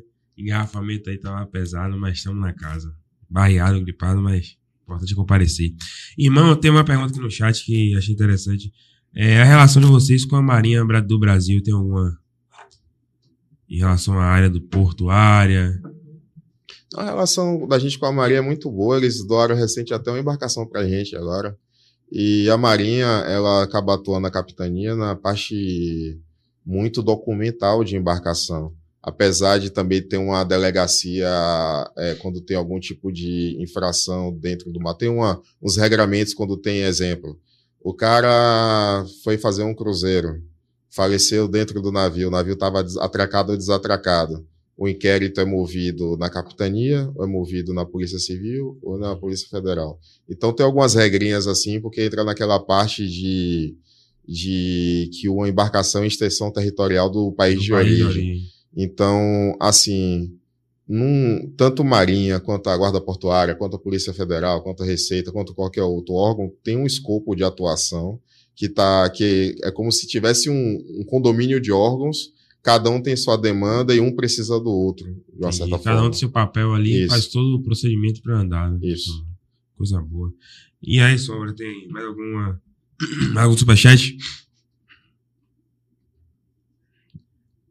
Maria Aparecida. Chegou um agora aqui, da Cimeia, Cimeia, sempre- dando um salve aqui pro nosso querido Matos. Boa noite, Matos. Eu dei boa noite pra Riso e Daniel e nem me responderam. Deus Tá é aí? mais. Cadê, Aí, cadê a educação com o Cimeia? Cimeia sempre Ô, acompanhando a galera. ô, ô, Cimeia, perdão. Boa noite, Cimeia. É assim, meu Boa Rios não vale noite, nada, né? Boa noite, beijos, abraços. Você é nota mil, sou seu fã. Desculpa, perdão. É porque Rios estava na mesa aqui aí eu fico meio sem graça com ele. Mas Estão dizendo que a lata de Red Bull tá vazia. Tá mesmo, mas cadê energético? Tô precisando, velho. é, só avisando a galera aí que o nosso colega Matos, ele além de estar um pouco adoentado, hoje teve um acidente em Salvador que é um negócio que beira o inacreditável. Um caminhão da Coca-Cola bateu Parece num, brincadeira. num poste aí. E uma das principais avenidas de Salvador aqui, que é a Avenida Paralela, Tudo parado. travou. Até agora o engarrafamento tá comendo aí. Eu vi dizer aqui no WhatsApp. 20 minutos, eu É. levei uma hora e pouca pra chegar. Eu avisei aqui no WhatsApp que tem gente travada até agora aí no engarrafamento. E isso. Salvador, infelizmente, tem alguns pontos que quando trava, trava a cidade toda, que é a Lipe, aquela região do Guatemi, a Paralela, e etc. Ainda bem Pois que eu o vim colega pela chegou. BR, viu, que eu vim do comércio. né? É. não, se você estiver sem pela paralela, você não ia chegar. Ia ser um programa sem convidado hoje. Pega esse engarrafamento. E aí, esse negócio aí vai ser papai. É, a bestalhada aqui perturbando. Rapaz. Tem uma perguntinha aqui, queria, o pessoal quer saber. O, o, no caso, a sua locação é aqui na Bahia, mas você pode, de repente, ser demandado em outros Boa. portos de outros lugares do, do, do Brasil? É, como qualquer servidor, isso depende do interesse, geralmente, do, do Estado, né? Existe colegas eu, aqui da Bahia mesmo que passou a maior parte do tempo lotado em, em Brasília, atuando diretamente na Secretaria de Portos. E que hoje, hoje, se eu não me engano, é o Ministério de Portos e Aeroportos. Se eu não me engano, é porque eu não ligue muito na minha memória a, É muita coisa.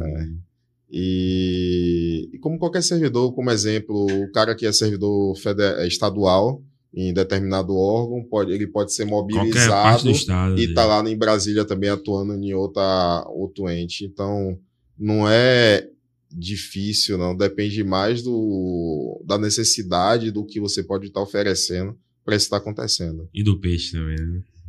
Se tiver o peixe bom pra levar. Mas isso que eu falei, quando você fez o concurso, você designou, você pode designar a área que você quer trabalhar? Como assim? Mas o concurso é estadual, né? Não, federal. É federal. federal, é Aí você, você federal, designou, você fez o concurso nível federal. Você falou, não, eu vou fazer o concurso, Na mas eu quero Bahia. ficar na Bahia. Você pode fazer isso? Ó, quando a gente está falando de, de portos, como eu te falei, ele funciona cada regional como se fosse micro, até no mundo mesmo. A autoridade portuária funciona como uma espécie de microprefeitura. Então, quem é dema- faz concurso para determinado estado, ele está lotado naquele estado. Pode acontecer demanda de ele ser demandado para outro estado? Pode. Vai depender do interesse do que esse cara pode oferecer para ter essa modificação. Não é tão simples, por exemplo, de eu sair daqui para Ilhéus ou ir para o Porto de Aratu, ou algo é mais simples porque está dentro da própria regional. Aí tem alguns tipos de peculiaridade que, que não é tão convencional essa migração. Mas pode acontecer? Pode. Existe histórico? Tem alguns. Tem sim. Entendi. É, cheguei agora, não peguei muito o gancho da conversa, mas em relação à operacionalidade da guarda, no caso, em relação à ocorrência, alguma situação? Não, teve, teve sim. Eu até já, já relatei relacionado a apreensões, a relacionado o que é, geralmente é a apreensão mais simples e tem mais é, em grande escala. As mais simples, exemplo, o que é para vocês aqui fora o carnaval, para gente é o- os navios de cruzeiro no período do carnaval. Porra, Então, verdade. que o cara que sai lá do, do camarote ou do, da avenida, ele volta para poder entrar no navio. Então, muitas coisas que vocês encontram na rua, a gente também encontra no processo dele reingresso. E, exemplo, um navio de turismo, às vezes ele tem 4 mil turistas, cada um deles. Então, imagine que atracou dois, três, quatro, e você com o efetivo pequeno para lidar Toma em condição de tudo aí. É o carnaval no Então não tem, não tem condições, capacidade de fazer essa abordagem individual com essa quantidade de gente. A gente tem, na entrada e saída do porto, geralmente terminal tem scanner. Quando, e quando Facilitar o tem. trabalho. Isso. E quando tem algum tipo de demanda específico, aí tá, é, muitas vezes a gente pede apoio da- das guarnições que tem ali. Webtoon, é o Webtoon que É. ali, né? O policial feminino, às vezes eles ah, acabam ajudando a gente em raros eventos que acontecem é, de- dessa demanda. Um deles mesmo eu acabei até participando. Entendi. É, Existe uma queixa da galera do concurso público para concursos a nível médio, que é o caso do seu Hum. concurso que eu não acredito. Eu nem acreditei que o concurso dele é nível médio. O cara é PHD e fica o concurso dele é nível médio. É, da falta de investimento dos órgãos. Por exemplo, eu faço concurso para um órgão X. Como é nível médio, depois que eu passo, não existe o investimento desse órgão para com o material humano para melhorar e capacitar o profissional. Se é que você me entende. No seu Hum. caso, com, com um policial portuário, agente portuário, guarda portuário, existe investimento do departamento com vocês em relação a treinamento, manuseio de armamento, abordagem, é, se tornarem mais, mais peritos no trabalho de vocês e tal? Ou é uma- uma- meio que individual, você vai se cuidando, vai se treinando, vai se preparando? Como é que Ó, funciona? tradicionalmente, antes nem tanto, mas hoje o grupo que tem trabalhado lá tem tido a sensibilidade e a estar investindo bastante nisso. E como eu falei agora, teve a aquisição de, de uma doação de uma embarcação que a Marinha ofe- ofertou a gente. Está no processo de requalificação dela para estar atuando. Tem processos da gente que está de aquisição de embarcação novas também armamento tem se discutido o, o que trazer, como trazer, e esse evento de capacitação. A gente aqui no estado, a gente fez, é, conseguiu uma parceria com o pessoal de, de Santos, que tem uma boa, uma boa qualificação, boa atualização com, se eu não me engano, lá em São Paulo é BAEP, né? Que eles têm, têm, é, são cursados com, com essa galera, que é bast- tem uma boa expertise de atuação. Tem. Aqui a gente também, como hoje a gente faz parte do Sistema Único de Segurança Pública, a atual gestão de segurança pública do Estado tem ajudado a gente muito em parceria de ofertar cursos também para a Guarda Portuária, por ser membro do SUSP, e as outras forças também nunca se opuseram quando a gente fez pedido. Eu acredito que essa parte de capacitação e fomentação está ligado muito à forma que o, que o gestor entende que deve ser feito e o resultado que isso vai gerar. Hoje, em relação à, capacitação, isso é uma visão minha. Em relação à, à segurança pública, tem tido hoje uma grande inclinação a, a essa capacitação. Se você fala mesmo no SUSP, os regulamentos do SUSP prevê Que é SUSP. Sistema Único de Segurança Pública, que está envolvido a todas as forças policiais, prevê a capacitação não só a, a, só a parte de armamento e tiro, a parte tática, mas também pós-graduação lato senso, que é a- são as especializações, mestrado e doutorado na área de, de segurança pública. Então, essa visão de capacitação hoje é, tem sido ofertado, talvez não, não no volume que a gente quer, porque quando tem coisa boa, a demanda de querer essa coisa boa também é grande de tudo que é lado. Eu, nesse processo mesmo de mestrado e doutorado, foi iniciativa minha, porém, pelo desempenho que eu tive, eu acabei sendo bolsista tanto no mestrado quanto no doutorado. Foi uma oferta lá do Porto que eles iniciaram com um MBA, um MBA de gestão portuária, que eles bancaram para gente. No processo do MBA, eu acabei conhecendo a, a instituição, a Senai Cimatec, e participei da seleção de mestrado. E aí disseram, aí entra a parte do maluco. É, disseram assim: é, tem bolsa para quem faz mestrado, e eu trabalhando. Eu falei, porra, vou entrar no mestrado, vou me dedicar aqui para conseguir a bolsa. Só na minha cabeça que isso ia dar certo. E acabou dando.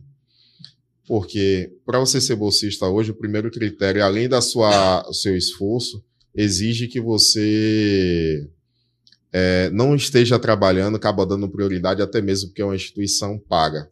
E aí, se tem a bolsa, exemplo de órgão de fomento como FAPES, BICAP, CNPq, ele vai dar expertise ao estudante que não trabalha. Eu me dediquei tanto, tanto, que o resultado que eu tive, eu falava com o coordenador na época, olha, aqui é, é bolsa de, de pesquisa, de pesquisador. E o bolsa de pesquisador está ligado a desempenho e produção científica. Resultado.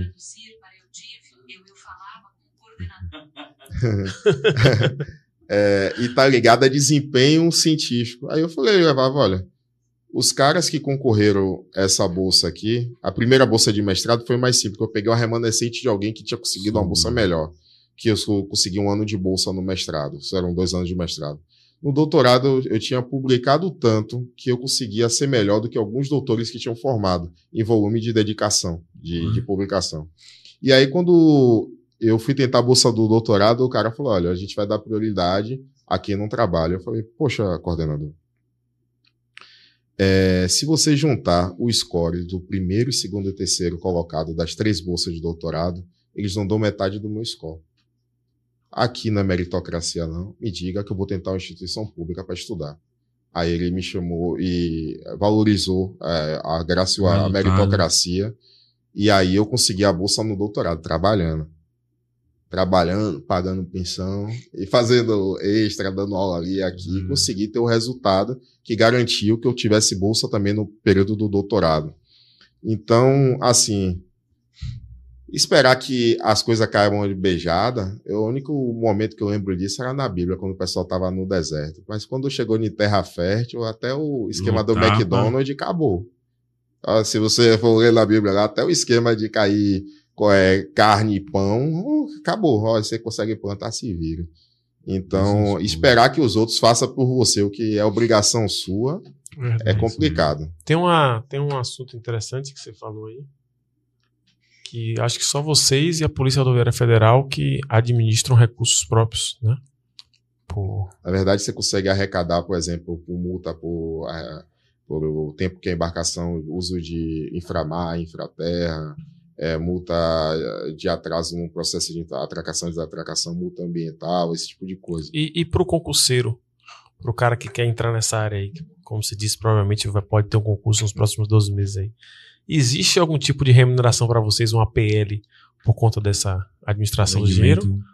Ou. Ele tá cavando. Ué, tem que saber, ué. O, Não, o- a tem, Petrobras, mas por não é exemplo. tão expressivo assim, não. Tem. Multa Mas tem. mais. É, tem. não, eles não vão forçar a multa, mas juntou. Não, mas a PL tá ligada em nível de. A, a, a maior parte da arrecadação não é nem multa, e sim a movimentação. movimentação. de carga. Quanto mais rápido a embarcação sa- sai e entra, Mais passa o lá tempo chegar a outra. Então é pela produção, pela, pela produção. produ- produção Pronto. É do, justo. do Estado. E Sabe, aí se esse fosse, se volume. ganhasse por produção policial militar, Tá lindo. E acabar os meninos de vó da Bahia. Mas também não é esse ambiente todo perfeito assim, não. A gente ganha uma, uma teteazinha que é, é menor pelo quantitativo de fuzis aí que você pega. mas- Ah, é. O pro- Eu vou até ficar claro, eu falar uma besteira aqui. Aí, Fica uma calado. coisa boa. Sombra tem pergunta aí, parece. Temos aqui o- Wellington, pelo que eu entendi também é colega seu aí, portuário, e ele pede para falar aqui, ó, fala do ISPS Code, o EAR, o PS e as obrigações legais mediante a Comportos e a SAISportos.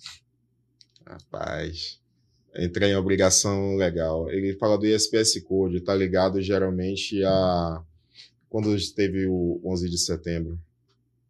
Todos os países do que estão ligados à, à livre comercialização no planeta foram obrigados a ser submetidos a regras de segurança, quando você entende segurança é atividade policial no- nos portos do mundo, que tá ligado desde o cara que, que tem que você vê uma guarda mais uma polícia mais completa portuária no mundo é a, é a, guarda- a polícia portuária de Miami. Você tem mergulhador de combate, tem exemplos até de outras embarcações que ou se eu não me engano até submarino, algo do tipo, helicóptero, é um, é um, outro tudo. é uma outra visão. Então, naqueles processos de que você entende que eu só, né, eu só faço comércio com você, país, se você atende essa sequência de demandas aqui, porque eu entendo que meu país é inseguro se você não se, é, se não se preocupa com a segurança do seu produto, porque você passa a ser um elo fraco, passa a ser uma brecha, uma brecha para mim. Então, eu preciso que você tenha essas características aqui. Então, o SPS Code ele está ligado a esse tipo de regramento de segurança é, propriamente dita, a parte policial, ao Estado tomando conta da sua soberania de carga. A parte de meio ambiente, que entra o acordo de Paris, que, olha, você é indústria, você é produtor, você precisa ter um crescimento industrial, porém tem que seguir as regras de sustentabilidade, porque senão não negocio com você. Risco de embarcação, que aí já entra a parte de praticagem, processo de atracação e desatracação, tem que ser seguro, porque se você é um cara que tem muito acidente, para mim não vale a pena, porque o você risco. não está ligado com as pessoas, você não está ligado com, com o cenário no geral. Então, o SPS Code tem uma sequência de, de demandas relacionadas à hierarquia de segurança e livre comercialização global. E aí, quando ele fala de EAR, aí está ligado a outras demandas também relacionadas a, a também essa estrutura de risco. São coisas mais, mais técnicas que que aí é mais recomendado até para eu não me passar em algum detalhe, você pegar, tá vendo toda a parte de manual. Isso aí, aí tudo vai cair no concurso se quem quiser. É isso, e, exatamente, vai cair no concurso que provavelmente vai ter uhum. até esse ano. E lembrando, o concurso nível médio ainda no seu Ganha mais que a gente. E a média salarial é de 8 a 10 mil, tá tirando o PL e todos os, os as barganhas que tem aí, viu? Não é igual a polícia que ganha micharia, só mata que ganha 10 mil, ganha menos. Mas tudo bem. Luísa. Mais alguma pergunta aí, irmão? Eu vou dizer que eu ganho por quantidade de navio que chega, eu virei prática. Aí tá né? E no Brasil, irmão, qual é o porto mais. O maior, no caso, em relação a essa movimentação? É Santos? Quando você fala em volume de movimentação volume. de carga, é, tá entre Santos e Suape. É, tem que dar uma olhada no, hoje no ranking da ANTAC, que a ANTAC, essa agência, ela trata com, o, justamente com esses dados de quantitativo que entra e sai de embarcação e o volume de produção disso. E a gente aqui na Bahia ganhou até um último prêmio ANTAC 2023 relacionado à parte ambiental, melhorias, avanços ambientais com os critérios que ele estabelece lá em índice de desempenho ambiental. E daqui da Bahia o carro, carro-chefe, no caso aí de. É, que eu veio muito negócio de soja, de exportação de grãos. O que lidera essa aí na quantidade de mercadoria, no caso aqui na, é o da, da Bahia, é isso aí? Na Bahia, a gente vai entrar em, em alguns cenários, porque, por exemplo, é, pode ser determinada época é esse produto, determinada época pode ser algum produto industrial ou químico ali na região de Aratucandês, determinada uhum. época pode ser o produto que alguns terminais aqui ao redor. Quando tu fala em movimentação de carga, você tem, tanto vai entender portos administrado pelo Estado, quanto os particulares. isso, os particulares, que ele tem a movimentação deles seguindo alguns regra, mesmos regramentos que é estabelecido pela sua autoridade portuária. E fiscalizado, no caso, também pelo. Isso. Uhum. Aí você vai ter um exemplo, o Temadre, que ele tem a movimentação também determinada época, pode ser ele em volume de movimentação. Depende muito do, do ciclo de cada, cada momento que você estiver analisando. Existe não sei como é o trabalho ser intermitente. Existe uma pausa durante esses 12 meses do ano ou ele não para? Por, por que eu estou perguntando isso? Você falou que durante o carnaval existe um atracamento muito grande de navios aqui, de 5, 6 navios. Isso interfere no processo de, de trabalho de importação e exportação ou roda uns dois de vez normal? Já ocorreu atracações aqui de uma só vez de 5, 6 navios. Hoje é mais comum em um dia atracar três, e geralmente dois, três, é gente como a Zoa. E como eu te falei, três são 12 mil pessoas, e aí você tem um porto, isso é um abarrotamento. É, é muito grande isso. E é o tanto que a gente que é preciso ali na região para a parte de segurança dos turistas, aumentar efetivos, e aí tem vários deslocamentos ali para poder garantir isso. Que o comércio acaba virando uma área de grande circulação que muitas vezes não é tão comum a região do, do comércio aqui. E qual foi a tua pergunta? Se isso interfere no andamento do processo ah, não, normal não, do não. porto. Todo tipo de movimentação é 24 barra 7 mesmo. Ah, não para. Não, não para, não. Já falou de escala de serviço? Já, é 24 ah. por 72. Mas eu acho que ele tá no administrativo agora, né? É. Coisa boa. Sombra de pergunta aí. É, queria saber sobre a integração do, né, de logística, de transporte modal, e obviamente ah, você sai ali do porto, entra no caminhão, para deslocar, né, para viajar, existe alguma interlocução de vocês com as outras forças policiais, ou com polícia rodoviária, ou alguma coisa assim nesse sentido? Ou é um protocolo tranquilo?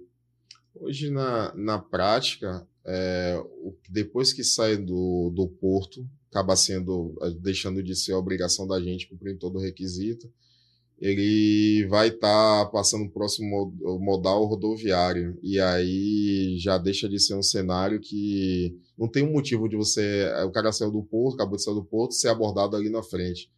Então, geralmente, ele pode ter algum tipo de outro contratempo é, durante a estrada, mas inicialmente eu não lembro nenhum histórico. O cara acabou de sair com o container do porto, pega ele ali.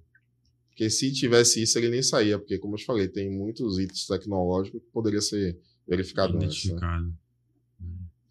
E existe a. Por você trabalhar em Porto, acredito que vocês lidam com pessoas do mundo todo, né? Hum. Para o concurseiro, existe a exigência da, de se falar outra língua? De um idioma diferente? Ou, Na minha época, ou é o Não. portunhol mesmo? não teve a prova de idioma, não, mas é algo bem necessário. Esse tempo que eu tô lá hoje, se você está lidando, exemplo, navio de cruzeiro, é, exemplo, MSC, geralmente o pessoal da segurança da embarcação são ou é israelense, é, o outro Costa Diadema, é, é, um, é uma outra nacionalidade também. Geralmente a língua padrão que é se falada é o inglês. Se você consegue desenrolar, você acaba tendo um maior alcance. Muitas vezes até mesmo para almoçar. E, e não só isso, a parte da, da resenha, mas você acaba conhecendo mais gente, que é tendo um maior diálogo, acaba é, desenrolando até alguns tipos de demanda, como é- exemplo. É, de navio. Navio geralmente é verão, tem um público idoso. Quando tem mudança de temperatura, idoso e criança acaba tendo fatalidade. Aí tem algum tipo de ocorrência, você às vezes pegar. é, teve um óbito de morte natural, aí você sabendo desenrolar, você vai ser o cara que vai ter a maior tranquilidade nesse processo de trabalho, acaba gerando maior comodidade. E, e sobre, sobre isso, é, a gente até se preocupou recente, até em capacitação em, no inglês, mais funcional para o cara conseguir desenrolar o, o básico mesmo, o básico de, de conversação para Dialogar. Essas especializações que vocês fazem individualmente, faculdades, graduações, pós-graduações, isso agrega financeiramente salário? Porque na Polícia Militar, para quem não sabe, isso não, isso não- não- aqui na Pode Bahia ter não um tem. brevê, não vai Você pode nada. ter, é, seu salário vai ser igual o do cara que não fez nada, mas na Policial. não agrega hoje diretamente, porém tem tem se discussão hoje no novo plano de cargos e salários está agregando. A, o cara tem uma, uma determinada expertise e isso acaba agregando também na, no, no valor salarial. Está sendo discutido e até está em caráter mais de implantação. Agora, que isso acaba modificando, apesar de estar numa vaga de. inicialmente uma vaga de nível médio. Hoje, como gestor da área de meio ambiente, a parte de engenharia no, no- aqui nos Portos da Bahia, o que acabou me ajudando a até mesmo ter esse, essa possibilidade foi a, as minhas capacitações. Isso. Pode dar a oportunidade de ascender, no caso, ali Uhum. dentro da, do órgão. E apesar de ter a tá ADM, eu não tenho reclamado. Pô, é um bom sinal. Anderson, mesmo. em, em termos de hierarquia, lá na polícia, eu- os meninos podem explicar melhor aí, eu falar como é que funciona. No, no, no caso de vocês, guardas portuários, existe também uma possibilidade de ascensão hierárquica? Qual a maior, qual a maior patente do guarda portuário? Ó, em nível de hierarquia, é porque quando a gente fala de hierarquia, existe a- as hi- hierarquias tradicionais. Uhum. mas em, em nível corporativo tá ligado de forma bem simplificada. Existe o cara que está na, na produção inicial, que vou chamar o, o agente. Existe o cara que está na posição final de qualquer outro órgão, que é um diretor. Tem um cara que está intermediário, ele pode ser um, um supervisor, um Supervisor. gerente. Então, na, na, na, de forma bem, bem grosseira, isso aí é jogo de sinônimo.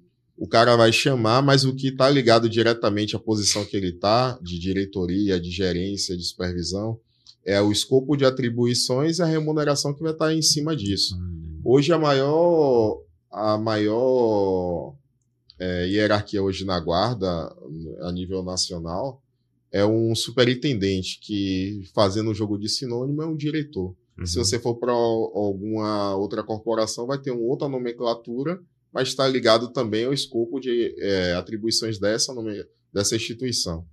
Que para cada instituição tem seu jogo de nomenclatura. E no final das contas, a gente tem o nosso superintendente, que é o nosso é, o ponta Zero da lança máxima na guarda. Mas quando você fala em termo de companhia eh, ou de, de autoridade portuária, o cara que tem o maior cargo dentro da autoridade portuária a nível regional é o diretor-presidente. A nível nacional é o ministro de, de portos e aeroportos. Então, isso aí está mais ligado à gestão, mas podia ter qualquer outro tipo de nome. Entendi. Coisa boa. Coisa boa. Em termos financeiros, quando você atinge o ápice ali da profissão, quanto é que o, um guarda portuário consegue chegar? Esse superintendente aí. Rapaz, é melhor olhar no transparência do cara.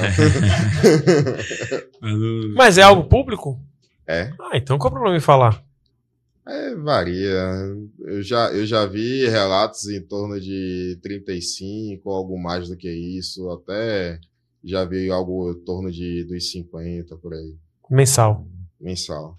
Entendi. É, Mas como eu falei, é dar uma olhada no transparência. Tá lá, velho. O, o Tiago Caldas pergunta aqui: e o agente portuário tem posse ou porte de arma fora do serviço? Se ele verificar lá no Estatuto do Desarmamento, o porte de arma da guarda portuária é inerente à função. Então, se o cara é guarda portuário, ele vai ter o mesmo porte de arma que nem qualquer outra instituição policial.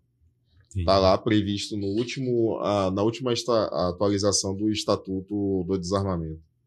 Então você pode andar armado em qualquer lugar. Agora, E ele anda E é armado. federal, né? Ele É, viaja é. no avião, ainda vai com a cintura. Ele pode andar armado e ele anda armado, só pra vocês saberem aí. viu? E ainda é a nível federal. Ele pode, Tá vendo? pode entrar em avião, coisa que a gente não pode A gente armado. tem que deixar na cabine do piloto. A gente é né? polícia. Não, pra qualquer um é a mesma coisa.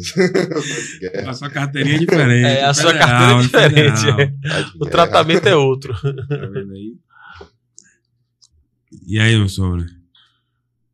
Agradecer aí imensamente a presença do Anderson, uma- um conteúdo diferente hoje, para quem a gente não, não tem tanta visão assim, né, do guarda portuário, mas é, mostrou aí ser uma função muito importante no controle dos nossos portos. É um vídeo que vai ficar aí, né? Um podcast que vai ficar aí gravado É. pra sempre. As pessoas um dia, se busca- tiverem interesse em saber sobre como funciona, portuário. vão ter esse vídeo aqui que vai é, desentranhar a cabeça de muita gente, fazer muita gente entender como funciona.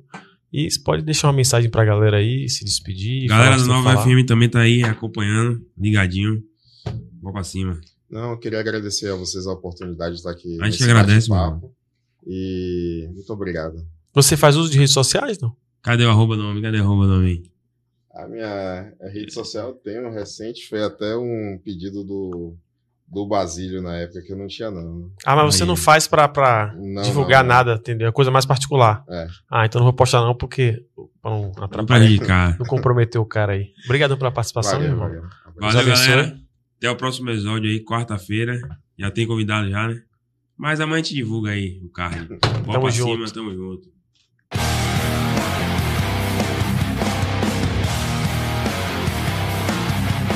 Brevidade aí, Alfa 11, Alfa 11, convertindo com a gente aqui embaixo, Alfa 11, com brevidade.